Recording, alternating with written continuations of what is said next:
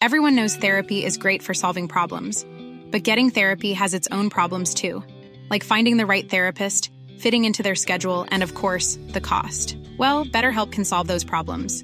It's totally online and built around your schedule. It's surprisingly affordable too. Connect with a credentialed therapist by phone, video, or online chat, all from the comfort of your home. Visit betterhelp.com to learn more and save 10% on your first month. That's BetterHelp H E L P. Hey, I'm Ryan Reynolds. At Mint Mobile, we like to do the opposite of what Big Wireless does. They charge you a lot, we charge you a little. So naturally, when they announced they'd be raising their prices due to inflation, we decided to deflate our prices due to not hating you. That's right. We're cutting the price of Mint Unlimited from $30 a month to just $15 a month. Give it a try at mintmobile.com slash switch. $45 upfront for three months plus taxes and fees. Promo rate for new customers for limited time. Unlimited more than 40 gigabytes per month. Slows. Full terms at mintmobile.com. Even on a budget, quality is non-negotiable. That's why Quince is the place to score high-end essentials at 50 to 80% less than similar brands. Get your hands on buttery soft cashmere sweaters from just 60 bucks, Italian leather jackets, and so much more. And the best part about Quince, they exclusively partner with factories committed to safe, ethical, and responsible manufacturing. Elevate your style without the elevated price tag with Quince. Go to quince.com slash upgrade for free shipping and 365-day returns.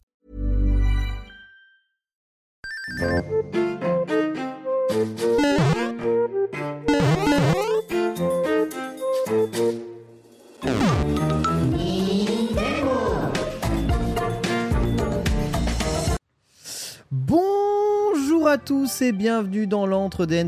Ravi de vous retrouver ou de vous re-retrouver pour euh, les Nintendo. Car si vous nous écoutez évidemment en podcast, vous n'êtes peut-être pas sans savoir que nous nous sommes quittés 30 minutes pour commenter le Nintendo Direct de 21 juin 2023 et que nous nous retrouvons pour l'épisode numéro 21 des Nintendo. Aujourd'hui, hein, toujours, eh bien, en charmante compagnie, bien entendu en direct de Colombe, avec aujourd'hui autour de moi Antistar. Bonjour Antistar. Bonjour Ken. Ravi de voir que tu as ramené les bons jeux aujourd'hui. Voilà, on a déjà Mario RPG, c'est incroyable. Déjà là, en fait. absolument fou. hein. absolument fou. Vous doutez bien que cette émission va avoir été impactée très légèrement par le Nintendo Direct, bien qu'elle ait été préparée en avance. hein. Je ne vous donnerai pas les tenants et les aboutissants de la préparation de cette émission hebdomadaire, mais évidemment, c'est un peu quelques jours à l'avance qu'on prépare, bien sûr, l'émission. Notre invité du jour, il nous revient tout droit de Malaisie. Il n'est pas malaisant pour autant, c'est Alvin Stick. Bonjour Alvin. Bonjour Ken, quel plaisir de te retrouver à Kyolombe, Ah. loin des studios qui ont fait nos, nos grandes années ensemble. Ça me fait plaisir parce que je t'ai vu dès la première émission dans le chat des Nintendo. Je me suis dit, ah, il doit vivre sa meilleure vie là-bas. Quand reviendra-t-il Il était minuit là-bas, euh, à peu Ah près. ouais. euh, petit décalage horaire. euh. Ah. On reste calé sur l'heure française, hein, c'est difficile. on reste français même au bout du monde quand même. hein. Retour définitif en France, Alvin? Retour pour un an. Mon destin, à façon Colanta, mais des destins liés. Euh, le destin est lié à mon doctorant euh, de partenaire Tout à fait. qui euh, termine son doctorat et nous verrons où le monde du doctorat nous emmène ou pas par la suite. Mais là, en, en tout cas, là, à Paris pour un an, pour euh, kiffer Paris pendant un an. J'espère qu'il aura plus de chance que lors de mon doctorat. En tout cas, Toi-même, tu et sais. que lui l'aura. c'est c'est déjà plus important. Avec nous, juste derrière, vous l'avez probablement reconnu, il passe cette musique qui sera un des thèmes de l'émission de la semaine. C'est Pierre. Bonjour Pierre. Bonjour tout le monde. Ouais, J'espère que tu vas bien. Oui, très bien, toujours un plaisir d'être là. Impeccable. Je vous rappelle que les Nintendo est une émission 100% indépendante financée par ses auditeurs et ses spectateurs. Vous pouvez vous rendre sur la page patreon.com slash les Nintendo pour souscrire. Hein, trois abonnements sont disponibles, mais vous pouvez donner évidemment tout ce que vous voulez. Une fois que vous souscrivez, quel que soit le niveau d'abonnement, vous avez accès à un Discord. Et je vous le rappelle que ce mois-ci, au mois de juin, eh bien, il y a un giveaway hein, qui est fait justement sur ce Discord avec notamment le collector de Zelda TOTK à gagner, mais pas que. Vous avez aussi eh bien, manga Omega 6 à remporter et des pins venant du Super Nintendo World. Voilà trois euh, personnes qui seront tirées au sort le, euh, où j'enregistre, ce euh, tirage au sort n'a toujours pas commencé, bien entendu. Donc ne paniquez pas si vous étiez déjà là. Je vous rassure, tout ceci va arriver en temps et en heure. Petit programme du jour des Nintendo avec le à quoi avez-vous joué Évidemment, une sélection qui sera probablement très étoffée par Alvin qui eh bien, nous rejoint aujourd'hui et notre invité. Puis on aura l'actualité de la semaine avec quelques actualités qui sous-entendent l'arrivée de la Switch, des news Fire Emblem, mais surtout une news sur la fête de la musique. On est le 21 juin 2023, c'est la fête de la musique au jour où nous enregistrons cette émission et euh, l'occasion pour nous eh bien, de discuter un peu des musiques Nintendo et de vous peut-être conseiller quelques euh, livres, quelques OST liés à la fois aux musiques de Nintendo. On va essayer de partager peut-être un peu nos meilleurs OST, en tout cas ceux qu'on a l'habitude de se faire tourner. Et vous nous avez envoyé justement votre playlist préférée via Patreon. On ira regarder tout ça. Puis enfin, ce sera notre dossier de la semaine, un Nintendo en Asie, hein, sur l'ensemble du continent asiatique, moins le Japon, comment est-ce que Nintendo est perçu, comment est-ce que Nintendo s'est installé. Notre envoyé spécial, hein, euh, qui a passé deux ans en Asie, Alvin, nous dira absolument tout, avec euh, justement quelques vidéos à la clé. J'ai vu que tu as mis des vidéos, j'ai pas regardé. hein, donc, euh, Ah. je suis curieux en tout cas de voir. Euh, Soit pas exhaustif, mais on- vous allez apprendre des choses. Je pense que vous apprendrez des choses. c'est très très bien. FAQ, bien entendu, comme chaque semaine, pour terminer avec deux questions très intéressantes. Puis on aura un petit cabinet des curiosités avec la collection d'Antistar qui ramènera des choses en rapport évidemment avec les OST. Je rappelle OST, parce qu'on m'a posé la question, c'est Original Soundtrack. C'est l'ensemble des musiques qui composent une œuvre artistique, donc souvent un film ou un jeu vidéo. C'est la bande originale, hein, tout simplement. La bande, on dit bande originale, c'est vrai en, En français. en- en- en français, ouais, exactement. Euh, pour, pour les films notamment et même pour les jeux vidéo. Voilà, on dit souvent OST. Je sais pas pourquoi on dit OST d'ailleurs. c'est exactement le mot hein, en plus. hein. Ouais. Original soundtrack. Soundtrack. Bah, comme on dit. BO. euh, Non, mais c'est débile parce qu'en français c'est plus court. De dire BO Bah oui. Ouais. Oui, c'est vrai. Mais BO c'est best of aussi. C'est peut-être pour ça qu'on dit pas trop. Ouais, et puis après c'est original alors que des fois c'est des chansons pop qu'on met. Je pense que c'est c'est concept, concept étonnant. Concept très étonnant. Alors, mon très cher Alvin, pour tous ceux qui ne te connaîtraient pas, pourrais-tu te présenter? Question que je pose à tous nos invités. Présente-toi rapidement, d'où viens-tu, quels sont tes réseaux et surtout, bah, parle-nous de ta première console Nintendo, de ton jeu préféré. Ah, absolument. Euh, moi, c'est Alvin, du coup, je fête mes 33 ans cette année. Euh, Jusqu'à l'année dernière, j'étais euh, journaliste dans les jeux vidéo. J'ai fait ça pendant presque 15 ans. Et j'ai arrêté parce qu'à un moment, il faut savoir avoir la trentaine. Euh, emménager à Kyolombe éventuellement. Et en tout cas euh, passer dans le privé. Maintenant je travaille dans le privé. Je suis consultant dans le gaming. C'est-à-dire que j'aide euh, des développeurs des marketeurs à sortir des jeux à bien les marketer et à faire qu'ils fonctionnent et qui marchent bien. Donc euh, un avis, un message au chat s'il y a des développeurs, euh, même petits indés, Ouais. dans le chat qui ont besoin que quelqu'un vienne regarder leur jeu et leur dire Hmm, Je pense qu'on pourrait parler plus de ça, ou peut-être qu'on pourrait améliorer ça, peut-être que ça, ce n'est pas nécessaire. Voilà, c'est ce genre de travail que je fais euh, aujourd'hui. Euh, ma première console Nintendo, à moi, finalement, euh, ce fut une Game Boy Color en 99, Ah, puisque trop moi j'étais, j'étais chez Sega. Eh ouais. gamin. Non. Eh J'étais- ouais. j'ai- Mega Drive quand j'étais tout petit, puis une PlayStation, et, et un jour, les- les- la double révélation, enfin cette année mythique et magique, imaginez avoir 8 ans en 1998, vous avez euh, coup sur coup euh, FF7, Zelda Ocarina of Time, et puis Pokémon, et j'ai découvert un peu tout ça en même temps. Et euh, une fois que j'ai vu, euh, j'ai eu la cassette promotionnelle, la VHS promotionnelle de Pokémon du euh, Score Games, j'étais allé acheter un jeu PlayStation et tu repars avec une VHS qui te présente Pokémon et qui te passe le premier épisode. Ah, Et là, et là tu as à 19 vie, ans c'est ça. et, tu, tu- tu veux, tu veux, Ouais. tu t'imagines que le jeu va être comme le dessin animé et tu vois que c'est pas le cas. et après tu vois que le jeu est quand même vachement bien. Ouais. C'est toujours pas le Euh, cas. ta mère veut jouer au jeu et elle efface ta sauvegarde. Bon, ça c'est assez, Oh, tôt, dur. assez early, assez early, ça allait, ça allait. Et euh, mais voilà, ma, ma vraie expérience de Nintendo commence avec Pokémon, d'où un peu plus tard un livre sur Pokémon, euh, La passion ne m'ayant pas quitté. Euh, mais voilà, c'est- c'est- ça a été ma porte d'entrée dans l'univers de Nintendo, donc c'est pour ça quand même que moi d'abord, d'abord c'est Pokémon, peut-être ensuite c'est Zelda, et Mario finalement arrive assez tard. Oh, ouais. J'étais un mec de. Crash Team Racing plutôt que de Mario Kart. Mon Ah, premier jeu ouais. de cartes, c'était Crash Team Racing C'est vrai que c'est de Sega à PlayStation, c'est les, c'est les adultes, tu vois, c'est les Un- ados, c'est ceux qui ne jouent pas aux jeux d'enfants. Un hein. peu, ouais, la Gran Turismo, voilà, de à 6-7 ans, de commencer à doser Gran Turismo. euh, Mais comme il y avait que la Game Boy qui fonctionnait bien en portable, il n'y avait pas trop de choix finalement. J'ai j'ai eu une Game Gear avant la Game Boy. Et j'ai pas plus beaucoup joué à la Game Gear puisqu'il fallait aller tout le temps chez Carrefour jouer. piles. Donc, euh, Alors on rappelle que tu es co-auteur du livre Génération Pokémon, hein, 20 ans d'évolution, euh, évidemment, livre que l'on a ici. Alors euh, livre non contractuel hein, que j'ai ici, hein, publié chez Sœur d'édition. Parce que moi j'ai la jaquette du 1, celle qui a été bannie par Nintendo, parce que tu n'avais pas le droit de foutre Pikachu sur la jaquette au début. On se demande comment vous avez réussi à commercialiser le- la V1 de ce bouquin avec cette jaquette Ouais. quand même. Elle- Elle est passée. C'est comme. Les droits à l'image sont un petit peu compliqués, c'est-à-dire que tu peux faire un bouquin sur Nicolas Sarkozy avec une photo de Nicolas Sarkozy sans que Sarkozy ait donné son avis. Ok.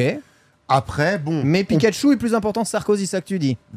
C'était, c'était un fan art, c'était pas l'apparence officielle, mais on s'est quand même fait un petit peu discuter. Nintendo est venu discuter Ah ouais. avec mon éditeur Ah, derrière voilà. pour lui dire écoute, s'il te plaît, refais pas ça. Ok. Et c'est pour ça que les nouvelles éditions sont maintenant un peu plus cryptiques. Euh, j'aimais beaucoup la troisième version du bouquin où on s'est arrangé pour faire un vrai dessin avec une dresseuse de dresseur, Pokémon ouais. de dos qui marche avec des traces de pas de Pokémon. Enfin, tu vois Ouais. Pokémon sans que ça soit Pokémon. Ouais, J'aime beaucoup cette couverture. C'est vraiment le vrai jeu de comment te faire imaginer un truc sans rentrer dans les ayants droit. Vous l'aurez appris du coup ici dans Nintendo. Pikachu, contrairement à Sarkozy, lui évite la prison. Il est plus puissant et ça, c'est très très fort. En tout cas pour lui, ce qui en fait hein, probablement quelqu'un d'extrêmement populaire. Merci Alvin. Donc euh, en résumé, euh, on a tous bossé plus de 8 ans pour jeuxvideo.com. On lui a pas demandé son jeu aujourd'hui, on est Nintendo tout seul. préféré ever. Il a dit Pokémon, euh, le premier, c'est ça C'est vraiment celui-là Euh, en vrai, le plus important, le plus important est Ocarina of Time. C'est un vrai Ocarina of Time que j'ai vraiment fini 16 ou 17 fois quand j'étais euh, adolescent. Ouais. Tous les jeux vidéo 3D modernes, 80% quand tu joues à Uncharted, quand tu joues à The Last of Us, Mhm. 80% du S'inspire gameplay de sûr, Ocarina. était dans Ocarina of Time. Ouais. Les Ah oui. mecs ont quand même réussi à faire le lancer de dés parfait. Il- ça n'existait pas. Ils ont inventé le jeu 3D et tout y était. Le lock, les objets contextuels, un peu de QTE. Tout était dans euh, Ocarina of Time quasiment. C'est le plus grand, c'est le plus grand game changer de l'histoire du jeu vidéo 3D à la troisième personne. C'est, il n'y a pas de jeu qui a été plus influent sur plusieurs Il générations. s'accroupit, il peut s'accrocher au mur. Hmm. Ah, T'as des cutscenes chiantes. Il y a des cutscenes chiantes. T'as le bouton contextuel, t'as le bouton, t'as la- l'action contextuelle. L'action contextuelle. Tu n'as pas forcément un bouton pour sauter, tu as des sauts scriptés quand tu t'approches du bord pour aller sur la plateforme suivante. mm, mm. Ouais, euh, ce, ce qui a, ce qui a inventé, on va dire, la, la physique en 3D, c'est Mario 64. Et après, le jeu d'aventure tel qu'on le connaît, Zelda, définitivement. Voilà, c'est pour ça que quelqu'un dans le chat est en train de dire Mario 64. Mario 64 invente la représentation 3D. Ouais. Zelda Ocarina of Time invente le action-aventure comme on le joue aujourd'hui. Il a inventé Quand la caméra qui marchait En- en aussi. fait- en hein, fait, Mario La, 64. soi- la 64, ce qui est fou avec cette console, c'est que c'est probablement une des pires consoles de Nintendo rétrospectivement. Mais elle a peut-être, peut-être les deux plus grands game changers sur une seule console que Nintendo n'ait jamais Bon, eu. après, il y a Half-Life aussi. hein. Oui, mais qui oui, je parle, je, parle, je parle de deux game changers par Nintendo sur la même console. Oui, c'est vrai. à part ça. la NES avec Ouais. bah, bizarrement Super Mario Bros et The Legend of Zelda. Bah oui, parce qu'il c'est- il fallait tout inventer en 2D, il fallait tout inventer en 3D. Bon, bah c'est. C'est vrai que si un jour on fait de la 4D dans les jeux vidéo, le premier Mario, le premier Zelda qu'il y aura, bah, c'est eux qui définiront. C'est pas eux qui ont inventé la, définiront 30 quoi ans. que ce soit en VR. Quoi qu'ils ont essayé hein, avec C'est euh, vrai. le Virtual Ouais, Boy, mais en VR, on sait pas Nintendo en tout cas là-dessus. Peut-être qu'un jour en 4D, Nintendo redéfinira le paysage audiovisuel vidéoludique, pardon. On verra en tout cas ça. Voilà, vous avez une bonne présentation. Let's go, on est parti pour le à quoi avez-vous joué?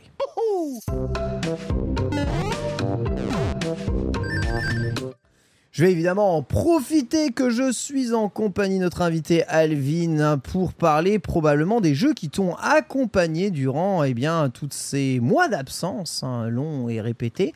Tu me disais que ces mois d'absence ont surtout été accompagnés par le Game Pass, Et oui. mais euh, pas que. Qu'est-ce qu'on fait quand on est loin de chez soi et qu'on a besoin de sociabiliser ou besoin de jouer? Euh, alors, on découvre qu'en Asie du Sud-Est, donc j'étais en, en Malaisie, qui est euh, la Malaisie, si vous ne le savez pas, c'est le pays qui est dans le prolongement de la Thaïlande. Là, normalement, vous le visualisez un petit peu Ouais, plus. on voit, on voit. Et c'est un pays où on joue beaucoup sur euh, mobile. C'est vrai qu'effectivement, de, de rencontrer des locaux Ah évidemment, et de me dire, euh, tu joues pas à Mobile Legends euh, Bang Bang? Ah non, je ne joue pas à des MOBA et je ne joue pas à des MOBA sur mobile. Là-bas, ça joue quand même encore. Genshin a vraiment. Enfin, Waouh, toute la- toute l'Asie c'est Genshin. hein. Ah Genre ouais. euh, les pubs, les pubs dans le métro, les pubs sur les sur les métros euh, pour Genshin, ça tu les vois encore beaucoup. Euh, finalement, à la fin, on se retrouve quand même à faire des petits Fall Guys avec les amis en France. Ok. Ça marche bien. euh, tu ton pote à 10 minutes ou 2 heures, vous avez le temps de faire un Fall Guys quand il arrive. Euh, les serveurs sont assez stables. Tu te mets sur les serveurs Moyen-Orient, au milieu, Au milieu, entre l'Europe, au milieu. et ça marchouille. Ça marchouille pas Ok. trop mal. Euh, J'essayais de faire du Fortnite de là-bas, c'était un peu difficile. Mais euh, voilà, c'était quand même beaucoup, euh, plutôt ça. Et euh, quand on est allé visiter ma belle famille en Chine, nous avons quand même amené la Switch. Et quand même le miracle de euh, la Switch n'est quand même pas si courante là-bas. Elle existe bien sûr, aussi bien la version Ouais. Tencent que importée. Ouais. Mais euh, les gens ont moins l'habitude et quand même de clairement sauver une soirée avec ma belle-sœur. Ah, Allez, on va jouer à Overcooked. Et, euh, et aussi, je l'ai marqué dans la liste, 51 Worldwide Games me rend Oh compte que malheureusement, en jeu jouable à plus de 2 sur une seule Ouais, Switch, pas, non, pas tant. et bien en gros, tu as le Blackjack. Ouais, c'est ça. Et 51 jeux tu as le Blackjack et les hein. petits chevaux.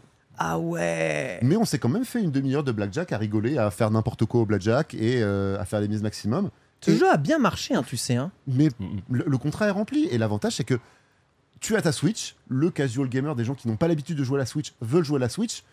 Ils veulent pas spécialement jouer à un gros jeu, ils veulent pas jouer à une licence. Ils veulent prendre du fun avec la Switch. Et ben littéralement, genre juste de mettre ça sur, de faire un blackjack sur une télé 8K, parce qu'on était en Chine, donc c'est- c'est les télés 8K dans les appartements neufs euh, là-bas. Eh bien, on s'est fait un blackjack en 8K et on a quand même trop rigolé pendant euh, une demi-heure, une heure. T'avais Alors- une télé 8K. J'aurais tellement aimé Ouais. voir comment Pokémon euh, Scarlet rend sur une télé 8K. Je ne me suis pas Ah, acheté. Parce qu'on voit déjà sur la télé de Verdi en bas, c'est. Oh, ça va, Madame Chombier, ça va? Mec, c'est le jeu le plus moche que j'ai vu de ma vie, Scarlet sur ta télé. C'est ignoble. Oh, ça T'as une, va. t'as- t'as une 70 pouces, on est à même pas 2 mètres de la télé. Je n'ai jamais vu un truc aussi moche. J'ai un petit traitement. Ouais. Un petit Je me rappelle euh, de Kuala Lumpur, j'ai adoré ton, euh, ton, ton unique YouTube short où tu parles du, euh, du, du shiny bloqué dans le mur qui a- Ah ouais, là, quel enfer. et qui a vraiment fini de me dire que genre de non, bah non, je ne touche pas au jeu tant qu'ils n'ont pas fini le debug. Ah ouais, bah, Donc je leur laisse une chance, fini, hein. je leur laisse une chance avec les DLC d'avoir un peu amélioré, un fini, peu. Le moteur, le moteur, il est cassé. La façon dont ils ont construit le monde, c'est cassé. Et ils continueront de construire les mondes comme ça. C'est-à-dire, ils continueront de construire des murs. Et en fait, ensuite, ils mettent du décor par-dessus les murs. En fait, tu vois, ils font grossièrement le monde. Mm. Et ensuite, après, ils mettent des décors. Mais les décors, c'est juste des, des, des, Des textures. des textures. Voilà, c'est ça. Et du coup, elles sont pas tout le temps euh, totalement solides. Et tu traverses trop. C'est abusé. Mais après, ça fait gagner énormément de mémoire dans le jeu. Donc, euh, c'est très bien. Je suis obligé de te poser la question parce que je sais qu'il est pas dans les jeux auxquels tu as joué. Du coup, toi qui es un gros fan de Pokémon depuis la première génération, qui a écrit un livre sur Pokémon, qui a joué euh, à la 8G, hein, épée bouclier, tu l'as fait, tu es donc complètement passé à côté de Scarlet et tu n'y as pas joué du tout. Pour l'instant non, parce Ah, mais que j'ai eu, le- de ouf, ça. j'ai eu le, j'ai fait Arceus et j'ai mis pareil pour des pour des histoires de. euh, il est difficile de jouer à la Switch comme il devenait difficile de jouer à la Wii à la fin de la Wii. Il commence à devenir difficile de tolérer des choses de la Switch. Mm. Et donc Arceus, qui était bien, mais il a fallu un peu me forcer quand même. Et j'ai pas fait les 151 parce que, enfin, j'ai pas fait le, le Pokédex parce que je m'étais fait spoiler parce qu'on avait bossé dessus à jeuxvideo.com, donc je savais comment ça se finissait. Euh, donc Arceus, même là, il a fallu un peu me motiver. Et euh, Diamant Perle, Diamant Perle qui vraiment m'a fait chier d'une Ah là là, force. Je suis désolé. hein. Diamant Perle, vraiment, ça m'a permis de me souvenir à quel point, genre, de, bah, je crois que malheureusement, je n'ai plus l'âge. Je n'ai plus l'âge pour ça. Je n'ai plus l'âge pour euh, un début de Pokémon euh, chiant et Ah là euh, là là chiant et prévisible comme ça peut l'être. Et vraiment que genre de, bah, j'ai plus, j'ai plus 10 heures pour qu'un jeu me donne Ouais, le contenu. ouais. Donne-moi Ah. le compte, donne-moi le fun au bout d'une heure, parce que clairement dans une vie d'adulte, trouver 10 heures, trouver 10 heures pour jouer, ça veut dire trouver 5 soirs en fait. Et euh, enfin, vois, même d'adulte, semi-chômeur comme je suis actuellement, enfin, la Malaisie, j'étais euh, 25% en freelance, 75% en vacances. Ouais. Ce qui est un ratio correct. hein, vraiment, je vous recommande dans la C'est vie. super ratio de C'est- vie. C'est vraiment genre de, un bon ratio dans la vie, vraiment de quand, quand vous bossez, vous bossez sur des choses Mm. intensément et intéressantes, et après vous êtes en vacances, c'est bien. Mais euh, donc du coup la Switch, tu malgré tout ce temps libre, euh, me taper des débuts de jeu, c'est un peu compliqué. Donc là Pokémon, j'étais en train Ouais. quand il est sorti, euh, je commençais Death Stranding sur le Game Pass. Death Oh, Stranding, ouais, ouais, jeu- en fait, oui, si t'avais pas le temps de jouer, t'es mort. C'est toi qui me dis, euh, ouais, j'ai- j'ai contradictoire. j'ai plus le temps de jouer à des jeux qui mettent 10 heures avant de démarrer. Donc, je, je- je de joue à. Death Stranding. Bah Death Stranding, Jeu que j'ai adoré, hein, mais. Ouf, pas de côté, peut-être qu'il arrivera un jour sur Switch 2.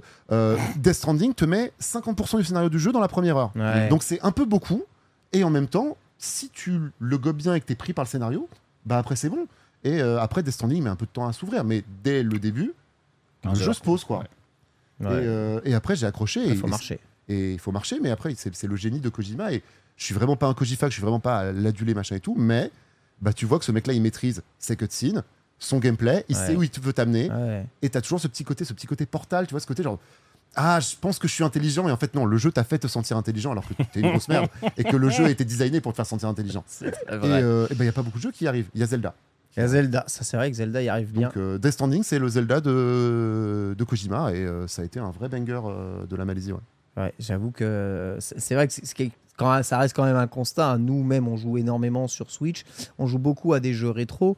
Mais euh, c'est vrai que ces derniers temps, surtout cette année, moi je le ressens depuis que j'ai allumé des Street Fighter 6, depuis que j'ai allumé des jeux surtout PC Mm. avec des interfaces rapides, modernes, qui marchent, tu Mm. vois bien, online. Je me dis punaise, quand, je, je relance mon Pokémon Scarlet que j'adore, franchement c'est un super jeu. Mais là je l'ai relancé pour faire les raids, euh, pour avoir euh, blindé pique et tout.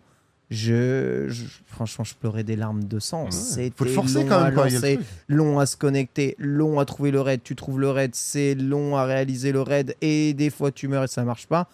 Et je me dis mais je, pré- je préfère encore chasser du shiny. Je sais pourquoi je perds mon temps. Mais vraiment. Et puis parce que c'est ta raison d'être aussi. Non mais oui c'est ça. Quasiment. Bah ouais, ouais, mais tu vois, là, le Pokémon Home est arrivé. Mhm. Donc ça y est, j'ai rangé la totalité des shiny que j'ai attrapés euh, depuis l'histoire de l'univers. M'a pris 4 heures. Ah. Et euh, voilà, bah, je sais, euh, j'ai 550 shiny attrapés depuis le début de l'histoire de, de Pokémon. Donc je suis super content. Je dis punaise, ça en fait des heures de jeu. Euh, mais là, je dis, bah, il faut que j'y retourne. Est-ce que j'attends les DLC Je n'attends pas les DLC. Je vais avouer que ce que je vois là globalement de, de ce qu'ils ont teasé des DLC, le premier m'intéresse beaucoup, le deuxième euh, beaucoup moins. Euh, celui qui Le- Stadium Underwater. Japon, Ouais, c'est curieux. Ouais, c'est celui hein, ouais, bah, qui a un peu plus d'histoire Mm. avec une ouverture de Pokémon, etc., etc. Et surtout un monde ouvert. Mais T'intéresses au lore, toi, maintenant? C'est nouveau, ça. de Pokémon? Ouais. ah, de, énormément. Oui, bon, Ah, le lore de Pokémon ok, est super intéressant par celui de. Pokémon. Non, Ouais. parce que toi, le lore dans les jeux, dans les jeux en général, c'est pas ça. Bon, moi, j'aime bien le lore de Street Ouais. Fighter et le lore de Pokémon. Voilà. Après, le reste. euh, Après, je suis, je suis aujourd'hui ultra euh, saucé par le lore de Mario. Mais il Mm. faut, faut un peu tout inventer quelque part et les ponts sont pas évidents. Mais euh, définir un- une forme de lore de Mario avec euh, des vrais passages récurrents, une vraie map monde de- des alentours du royaume champignon éparpillé jeu après jeu, ça m'intéresse, euh, ça m'intéresse pas mal. Le compte, le compte Twitter, là, Super Mario Bros, qui fait tous les petits fax, machin, et qui Ouais. t'invente tout un lore à partir de genre de- Ouais. Dans un truc imprimé en 87, uniquement aux États-Unis, en deux exemplaires, Mm. on dit qu'il fait 1m70. C'est Oui, oui. ça Donc c'est canonique. C'est ça Quand il a pris le champignon, évidemment. Parce que sinon, ça, ça marche pas. Autre chose, as-tu testé Zelda TOTK Oui, oui. Alors, deux, un prérequis, je n'ai pas fini Breath of the Wild. Alors, Oh ça, c'est une déformation professionnelle de journaliste. c'est que comme on travaillait dessus, j'ai travaillé dessus à l'époque chez jeuxvideo.com, je supervisais la Solus. Ah ouais. Donc, c'est vraiment ce drame de, Ah ouais, pendant trois mois, de faire trois papiers par jour, plus ou moins, sur Zelda, sans avoir le temps d'y jouer. Donc, tu as vraiment ce moment où j'ai l'impression d'avoir joué au jeu sans y avoir joué, donc j'ai plus envie d'y jouer. En fait, tu viens d'expliquer pourquoi j'ai quitté jeuxvideo.com. C'est vrai. En- Non, mais c'est En sérieusement fait, ça. c'est la vraie raison. C'est une vraie raison. hein. Non, mais je, je l'assume, je le dis de plus en plus souvent, c'est qu'il y avait plein de raisons pour lesquelles je suis parti. Mais la goutte d'eau, c'est quand j'ai compris que si je restais, si je m'accrochais encore un peu, Mm. je serais obligé de superviser la TOTK. production de la Solus de TOTK, jeu auquel je ne pourrais pas jouer pour mon propre plaisir, Mhm. puisque j'en ferai pas, même pas le test. Il Et, faudra tout savoir le plus vite possible. et c'était mort. Je voulais, je voulais profiter de ce jeu. Et comme je savais de toute façon que je voulais plus rester, je me suis dit, écoutez, non, je me casse avant TOTK parce que TOTK, je veux en profiter. Et en plus, mon déménagement m'a empêché de profiter du jeu correctement. En fin Ah de bah. Donc bravo. voilà, euh, Et du coup, je, je suis allé euh, pris par la hype de TOTK. Ouais. Au dernier moment, elle est montée aussi. Je suis allé l'acheter. J'ai eu mon expérience de trouver un, un- un Micromania malaisien, enfin l'équivalent euh, là-bas. Euh, de l'acheter là-bas, de voir que les jaquettes Asie du Sud-Est sont des jaquettes américaines avec un petit, euh, juste un petit sticker. C'est le SRB qui est sur la jaquette euh, Ok. de TOTK euh, Rien à faire du coup, ok. Et voilà, juste rajouter un petit truc en plus pour dire que c'est la version Asie du Sud-Est, mais sinon c'est anglais-espagnol sur la jaquette, ce qui n'a rien à voir. D'accord. Mais il y a toutes les langues dedans. Mais il y a toutes les langues dedans, bien sûr. Maintenant, il n'y a plus qu'une jaquette pour une cartouche pour tout le monde. Et de lancer le jeu et d'avoir dû un peu me forcer à finir le tuto. Et c'est, je pense, le problème qu'on commence à lire sur TOTK. Y a ce côté, bon, il faut faire, faut travailler quoi. C'est un jeu, c'est le jeu du travail et des devoirs. Faut refaire Breath of the Wild. Ça, c'est chiant déjà. Même sans l'avoir fait, le, pr- le principe de devoir te construire que à chaque problème, tu dois Mm. construire ton outil. Hmm. c'est pas le même Zelda de mes souvenirs. Le côté du Zelda, c'est bon, alors ok, l'outil que tu as besoin est de l'autre côté du temple, et après tu vas refaire une deuxième fois le temple avec cet outil. Là, de ce que j'ai vu du tuto, il y a eu vraiment ce genre de bon, bah dès que je dois faire un truc, il faut jouer au mécano. Sur l'écran d'une Switch euh, normale de base 2017, euh, donc un peu tout coller Ouais, ensemble, LED, quoi, avoir en la plus. patience, la motivation. Ah, j'ai raté, bon, qu'est-ce que j'ai mal fait? Bon, vas-y, je le décroche, machin, attends, agite ton stick, attends, tout se tombe dessus. Et euh, bah, d'avoir un peu moins la patience pour le côté, le jeu te challenge et te dit vas-y maintenant fabrique un truc. Bah, tu prêches un convaincu, j'aime pas du tout en prise. hein. Vraiment, le- le, Euh, pouvoir, ouais. le pouvoir, moi, ne me plaît pas. Après, il me plaît sur Twitter parce que ça permet de faire des clips cool, mais à jouer de base, le pouvoir ne m'a jamais plu. hein, Je, je- vraiment. je pense, voilà, je pense j'accepte que ça ne soit pas pour moi. Je comprends que c'est l'upgrade de euh, Breath of the Wild pour ceux qui, comme Antistar, ont dosé Breath of the Wild plusieurs années et euh, qui se retrouvent euh, ravis, enfin en tout cas peut-être pas ravis, mais en tout cas euh, stimulés par le fait de créer les puzzles.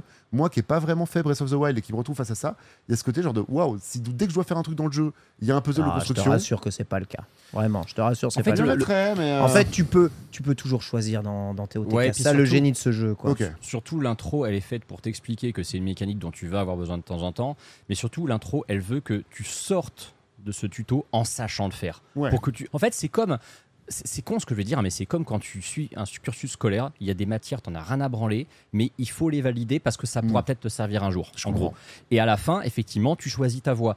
TOTK, c'est un peu ça. TOTK, il y a un moment, tu te rends compte que tu peux, moi qui ai vraiment une logique à la con, il y a plein Mm. de sanctuaires, il y a une façon, entre guillemets, canonique de les résoudre, et effectivement, tu dois fabriquer des trucs. Tu m'as vu jouer une fois à TOTK, t'étais Ouais. effaré par les conneries que je tentais et qui pourtant marchaient. Ouais, ça marchait. Ah ouais. c'est- le génie du jeu. je pense que tout je. Chaque sanctuaire, je regarde trois personnes faire les sanctuaires, ils les font jamais, euh, Voilà. jamais comme moi. Sachez que vous avez un sondage dans le chat hein, qui reste encore. Avez-vous terminé Zelda TOTK Vous pouvez répondre oui et non. Et si vous avez terminé Zelda TOTK ou pas? Donc non, Alvin, euh, Antistar. Pas vraiment.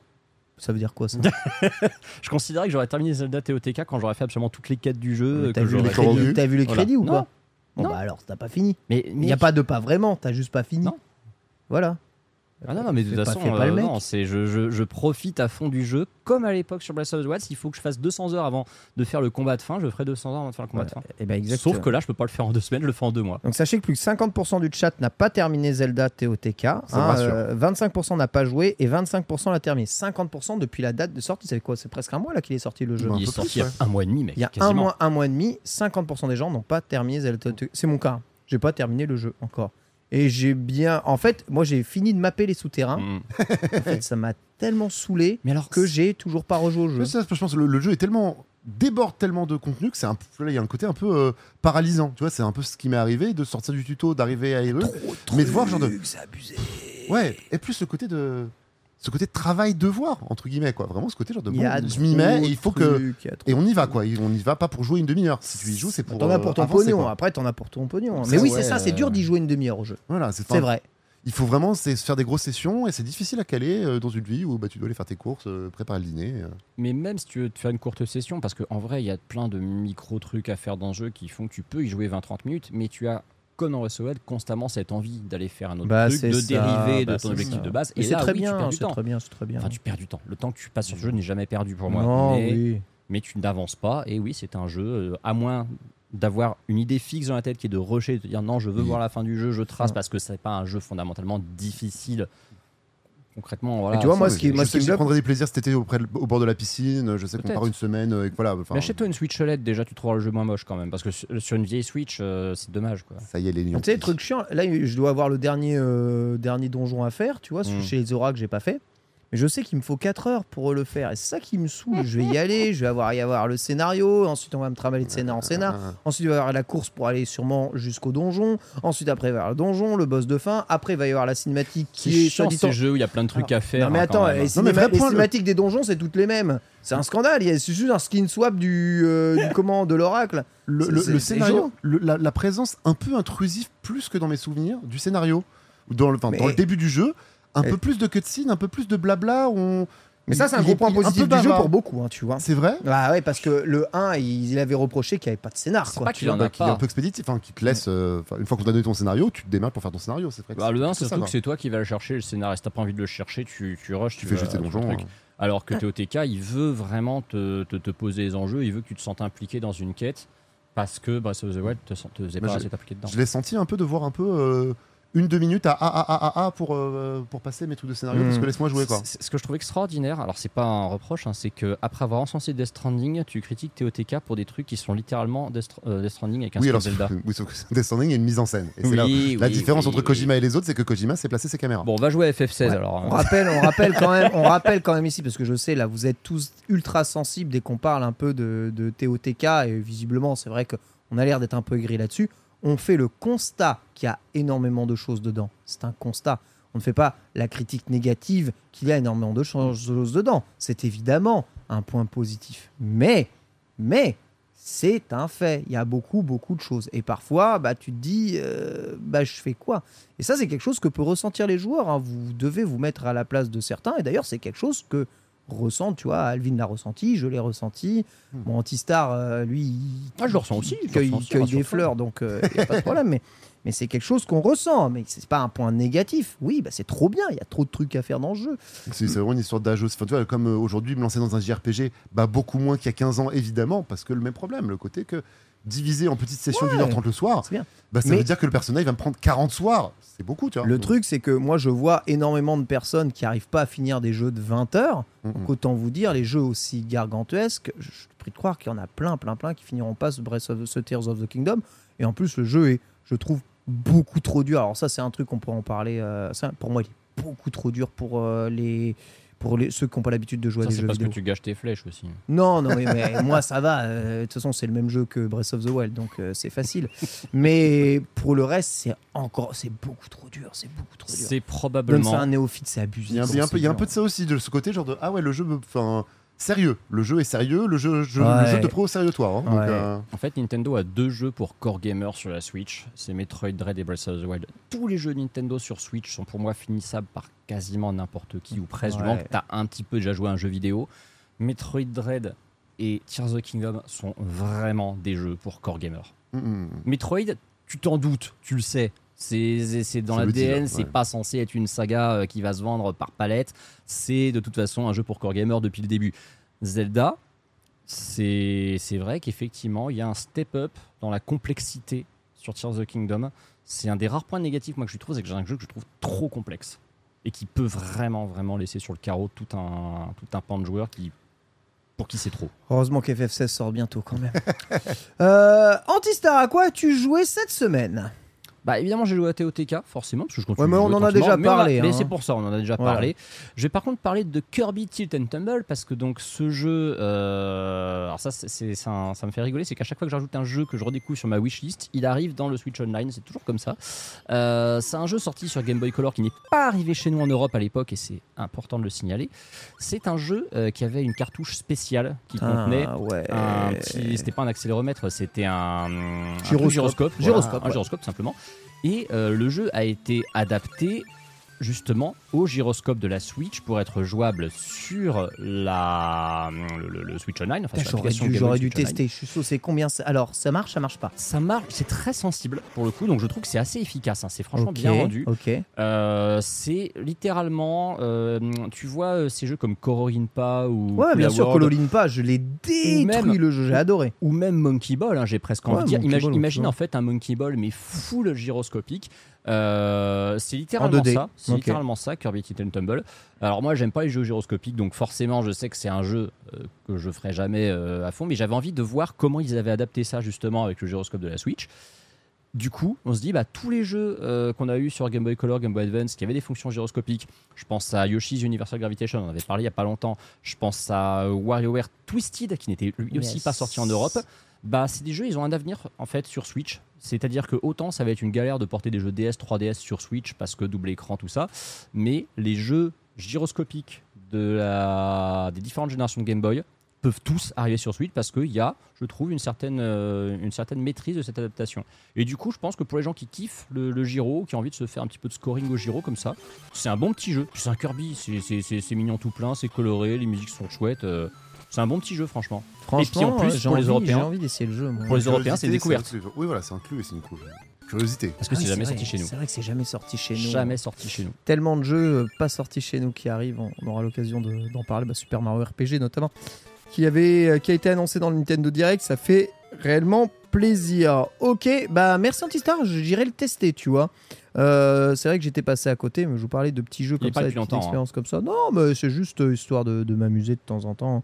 Un peu, tu sais, avant d'aller me coucher. hein. C'est comme euh, Koulou, euh, Koulouline, là, que je Mhm. fais en ce moment. euh, c'est mon jeu. euh, c'est mon jeu, je termine un Et niveau par soir. Ah Ouais. Koulou Koulouline, ouais, moi j'adore ces jeux-là, les puzzle games euh, un peu un peu tarés. Je fais même les speedruns dans les dans les niveaux, moi, à ce Ah. jeu-là. Ah ouais, moi, je suis- j'ai un problème. J'ai un problème. Non, non, moi je le trouve parfaitement sain, pour une fois. Cette semaine, j'ai participé à une expérience scientifique extrêmement rare. J'ai fait découvrir la saga Super Mario à quelqu'un qui n'avait jamais joué de sa vie, un adulte, pas un enfant, en pleine possession euh, de ses moyens et de son cerveau, Samuel Etienne, dans l'émission Samplay numéro 2. Et j'ai pu, alors vraiment me, me- me prendre une- une dose de retour à la réalité complet et total en lui faisant découvrir. Alors l'idée c'est que je voulais lui faire découvrir les jeux de façon chronologique, donc on reprenait 1985, Super Mario Bros, et on allait jusqu'en, bah alors théoriquement 2017 Super Mario Odyssey, mais on n'a pas eu le temps Super Mario Odyssey. Et je vous Était-ce nécessaire euh, voilà, je vais vous expliquer pourquoi. En même temps, le nombre de jeux Mario, euh, tu te limites que au Super Mario. Super Mario, oui, Ouais. la saga des Ouais, Super ouais, Bon, j'ai hein. j'ai fait Yoshi's Island, j'aurais pas dû, tu vois, mais je vais quand même montrer Yoshi's Island. Bon, il y a débat, Yoshi's Island, c'est toujours le débat, c'est un Super Mario, c'est pas un Super Mario. Est un. Non, c'en est pas un parce que Super Mario World 2 est rajouté dans la jaquette européenne. Euh, sur la jaquette japonaise, c'est Yoshi's Island et c'est tout. marqué Super Mario Bros 5 sur le prototype de 94, donc t'inquiète que ça a toujours été un Super Mario dans la tête des Ouais, Japonais. dans la tête des gens, mais c'est vrai qu'il l'avait pas marketé comme ça. Et du coup, bah, si tu peux avancer un tout petit peu dans la VOD, là, mon très cher euh, Pielu, euh, on va pouvoir voir, ouais, je crois, la deuxième partie quand il teste, euh, Là, voilà. Super, quand Super Mario. Juste, voilà. on, rappelle quand même découvrir pour- le jeu. On rappelle quand même pour les gens qui ne le savent pas, Samuel Etienne, c'est le présentateur de Questions pour un champion qui a succédé à Julien Lepers et qui fait beaucoup de Twitch. Exactement. Voilà. Mais qui n'est pas un gamer. Merci beaucoup de le dire, Samuel Etienne. En effet, c'est euh, le présentateur, l'ex-présentateur de la matinale de France Info. C'est le Journaliste présentateur depuis de euh, 20 Pierre ans, euh, très journaliste classique. depuis euh. 20 instants. Voilà, il anime notamment des émissions d'actualité sur Twitch depuis à présent quelques années. Et bon, il a une émission. Bon, en partenariat avec Intel sur la découverte du jeu vidéo parce que bon, c'est quand même quelqu'un d'assez curieux euh, de la culture. Et sa culture vidéoludique elle est nulle. Et il est sur Twitch. Aïe. Donc évidemment hashtag j'ai pas la ref à chaque fois quasiment dans son chat c'est horrible. Donc il veut se refaire une culture vidéoludique. Je lui dis mais si tu te refais une culture vidéoludique faut toucher à va pas couper. Hein, ouais. bah, faut toucher à Mario quand même, excusez-moi, au bout d'un moment c'est quasiment obligatoire. Et donc je lui fais découvrir Super Mario Bros 1 avec son fameux level 1-1 qui est censé être designé de façon parfaite, que l'on apprend dans les écoles quand même de game design, celui où il n'y a aucun texte et qui est le tuto juste par le gameplay, par le, le- le design des personnages, etc. Et sincèrement, bah, j'ai pu constater que même avec Samuel Etienne, à part les commandes qui sont quand même difficiles parce que c'est un peu l'ancienne, il a du mal avec la physique d'entrée de jeu, mais il comprend tout de suite qu'il faut sauter dans le Goomba, il comprend tout de suite qu'il faut sauter euh, sur les points d'interrogation pour avoir des trucs, il comprend tout de suite que le champignon c'est un bonus, il comprend tout de suite le nuancier de saut, même si je l'ai un peu mis dans, dans- dans la zone, il comprend tout de suite qu'il faut sauter au-dessus des trous, il comprend qu'on peut aller dans différentes hauteurs de niveau. Et, et en fait, le niveau, il parle de, il parle de lui-même. Alors, il y a quelques autres trucs euh, qui sont de type tuto dans le 1-1 de, de Super Mario World. Notamment, eh bien, faut tester d'appuyer en bas sur les tuyaux et à un moment, ça donne un bonus stage. Faut essayer de sauter dans les décors pour avoir des blocs invisibles. Il y a un moment, tu as deux Goombas qui se suivent l'un l'autre. C'est pour te montrer qu'en fait, tu peux rebondir l'un sur l'autre. Normalement, ça se fait naturellement quand tu descends, tu fais tac tac, ça fait, ça fait deux hits. Mais bon, peu importe, il y arrive quand même. Et tu vois, là, il, Il est tellement heureux d'avoir tué son premier il Goomba. c'est écrase son premier Goomba, c'est incroyable. Et La euh, cinquantaine en plus. Voilà, moi, ça me va, Exactement. c'est- Exactement. Et du coup, euh, voilà, alors gros amusement. Juste derrière, je lui fais découvrir dans tous les sagas la série Mario. C'est très rigolo quand il a fait euh, le stage de The Lost Level. Hein. Je dois Oh là vous là.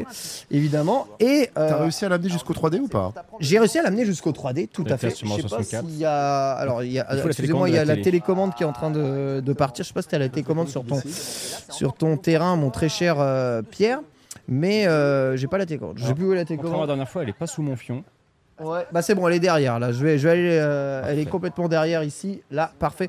On va aller le désactiver boss. ça pour éviter que notre télé s'éteigne. Merci infiniment. Et je continue mon propos. Donc oui, il a tout testé. Donc euh, Super Mario 2, Super Mario USA, Mario 3, Mario 4, euh, Mario 64, Mario Sunshine, Mario Galaxy. Ok. Ah ouais. Voilà. Donc euh, on a fait jusqu'à Mario Galaxy. hein, Ah oui, ok c'est- du coup, c'est pas grave si vous avez pas fait Odyssey parce qu'il a fait plusieurs générations de Mario 3D. Oui, il a fait tous les Très Super bien, ça. Mario, voilà, officiels de Nintendo EAD.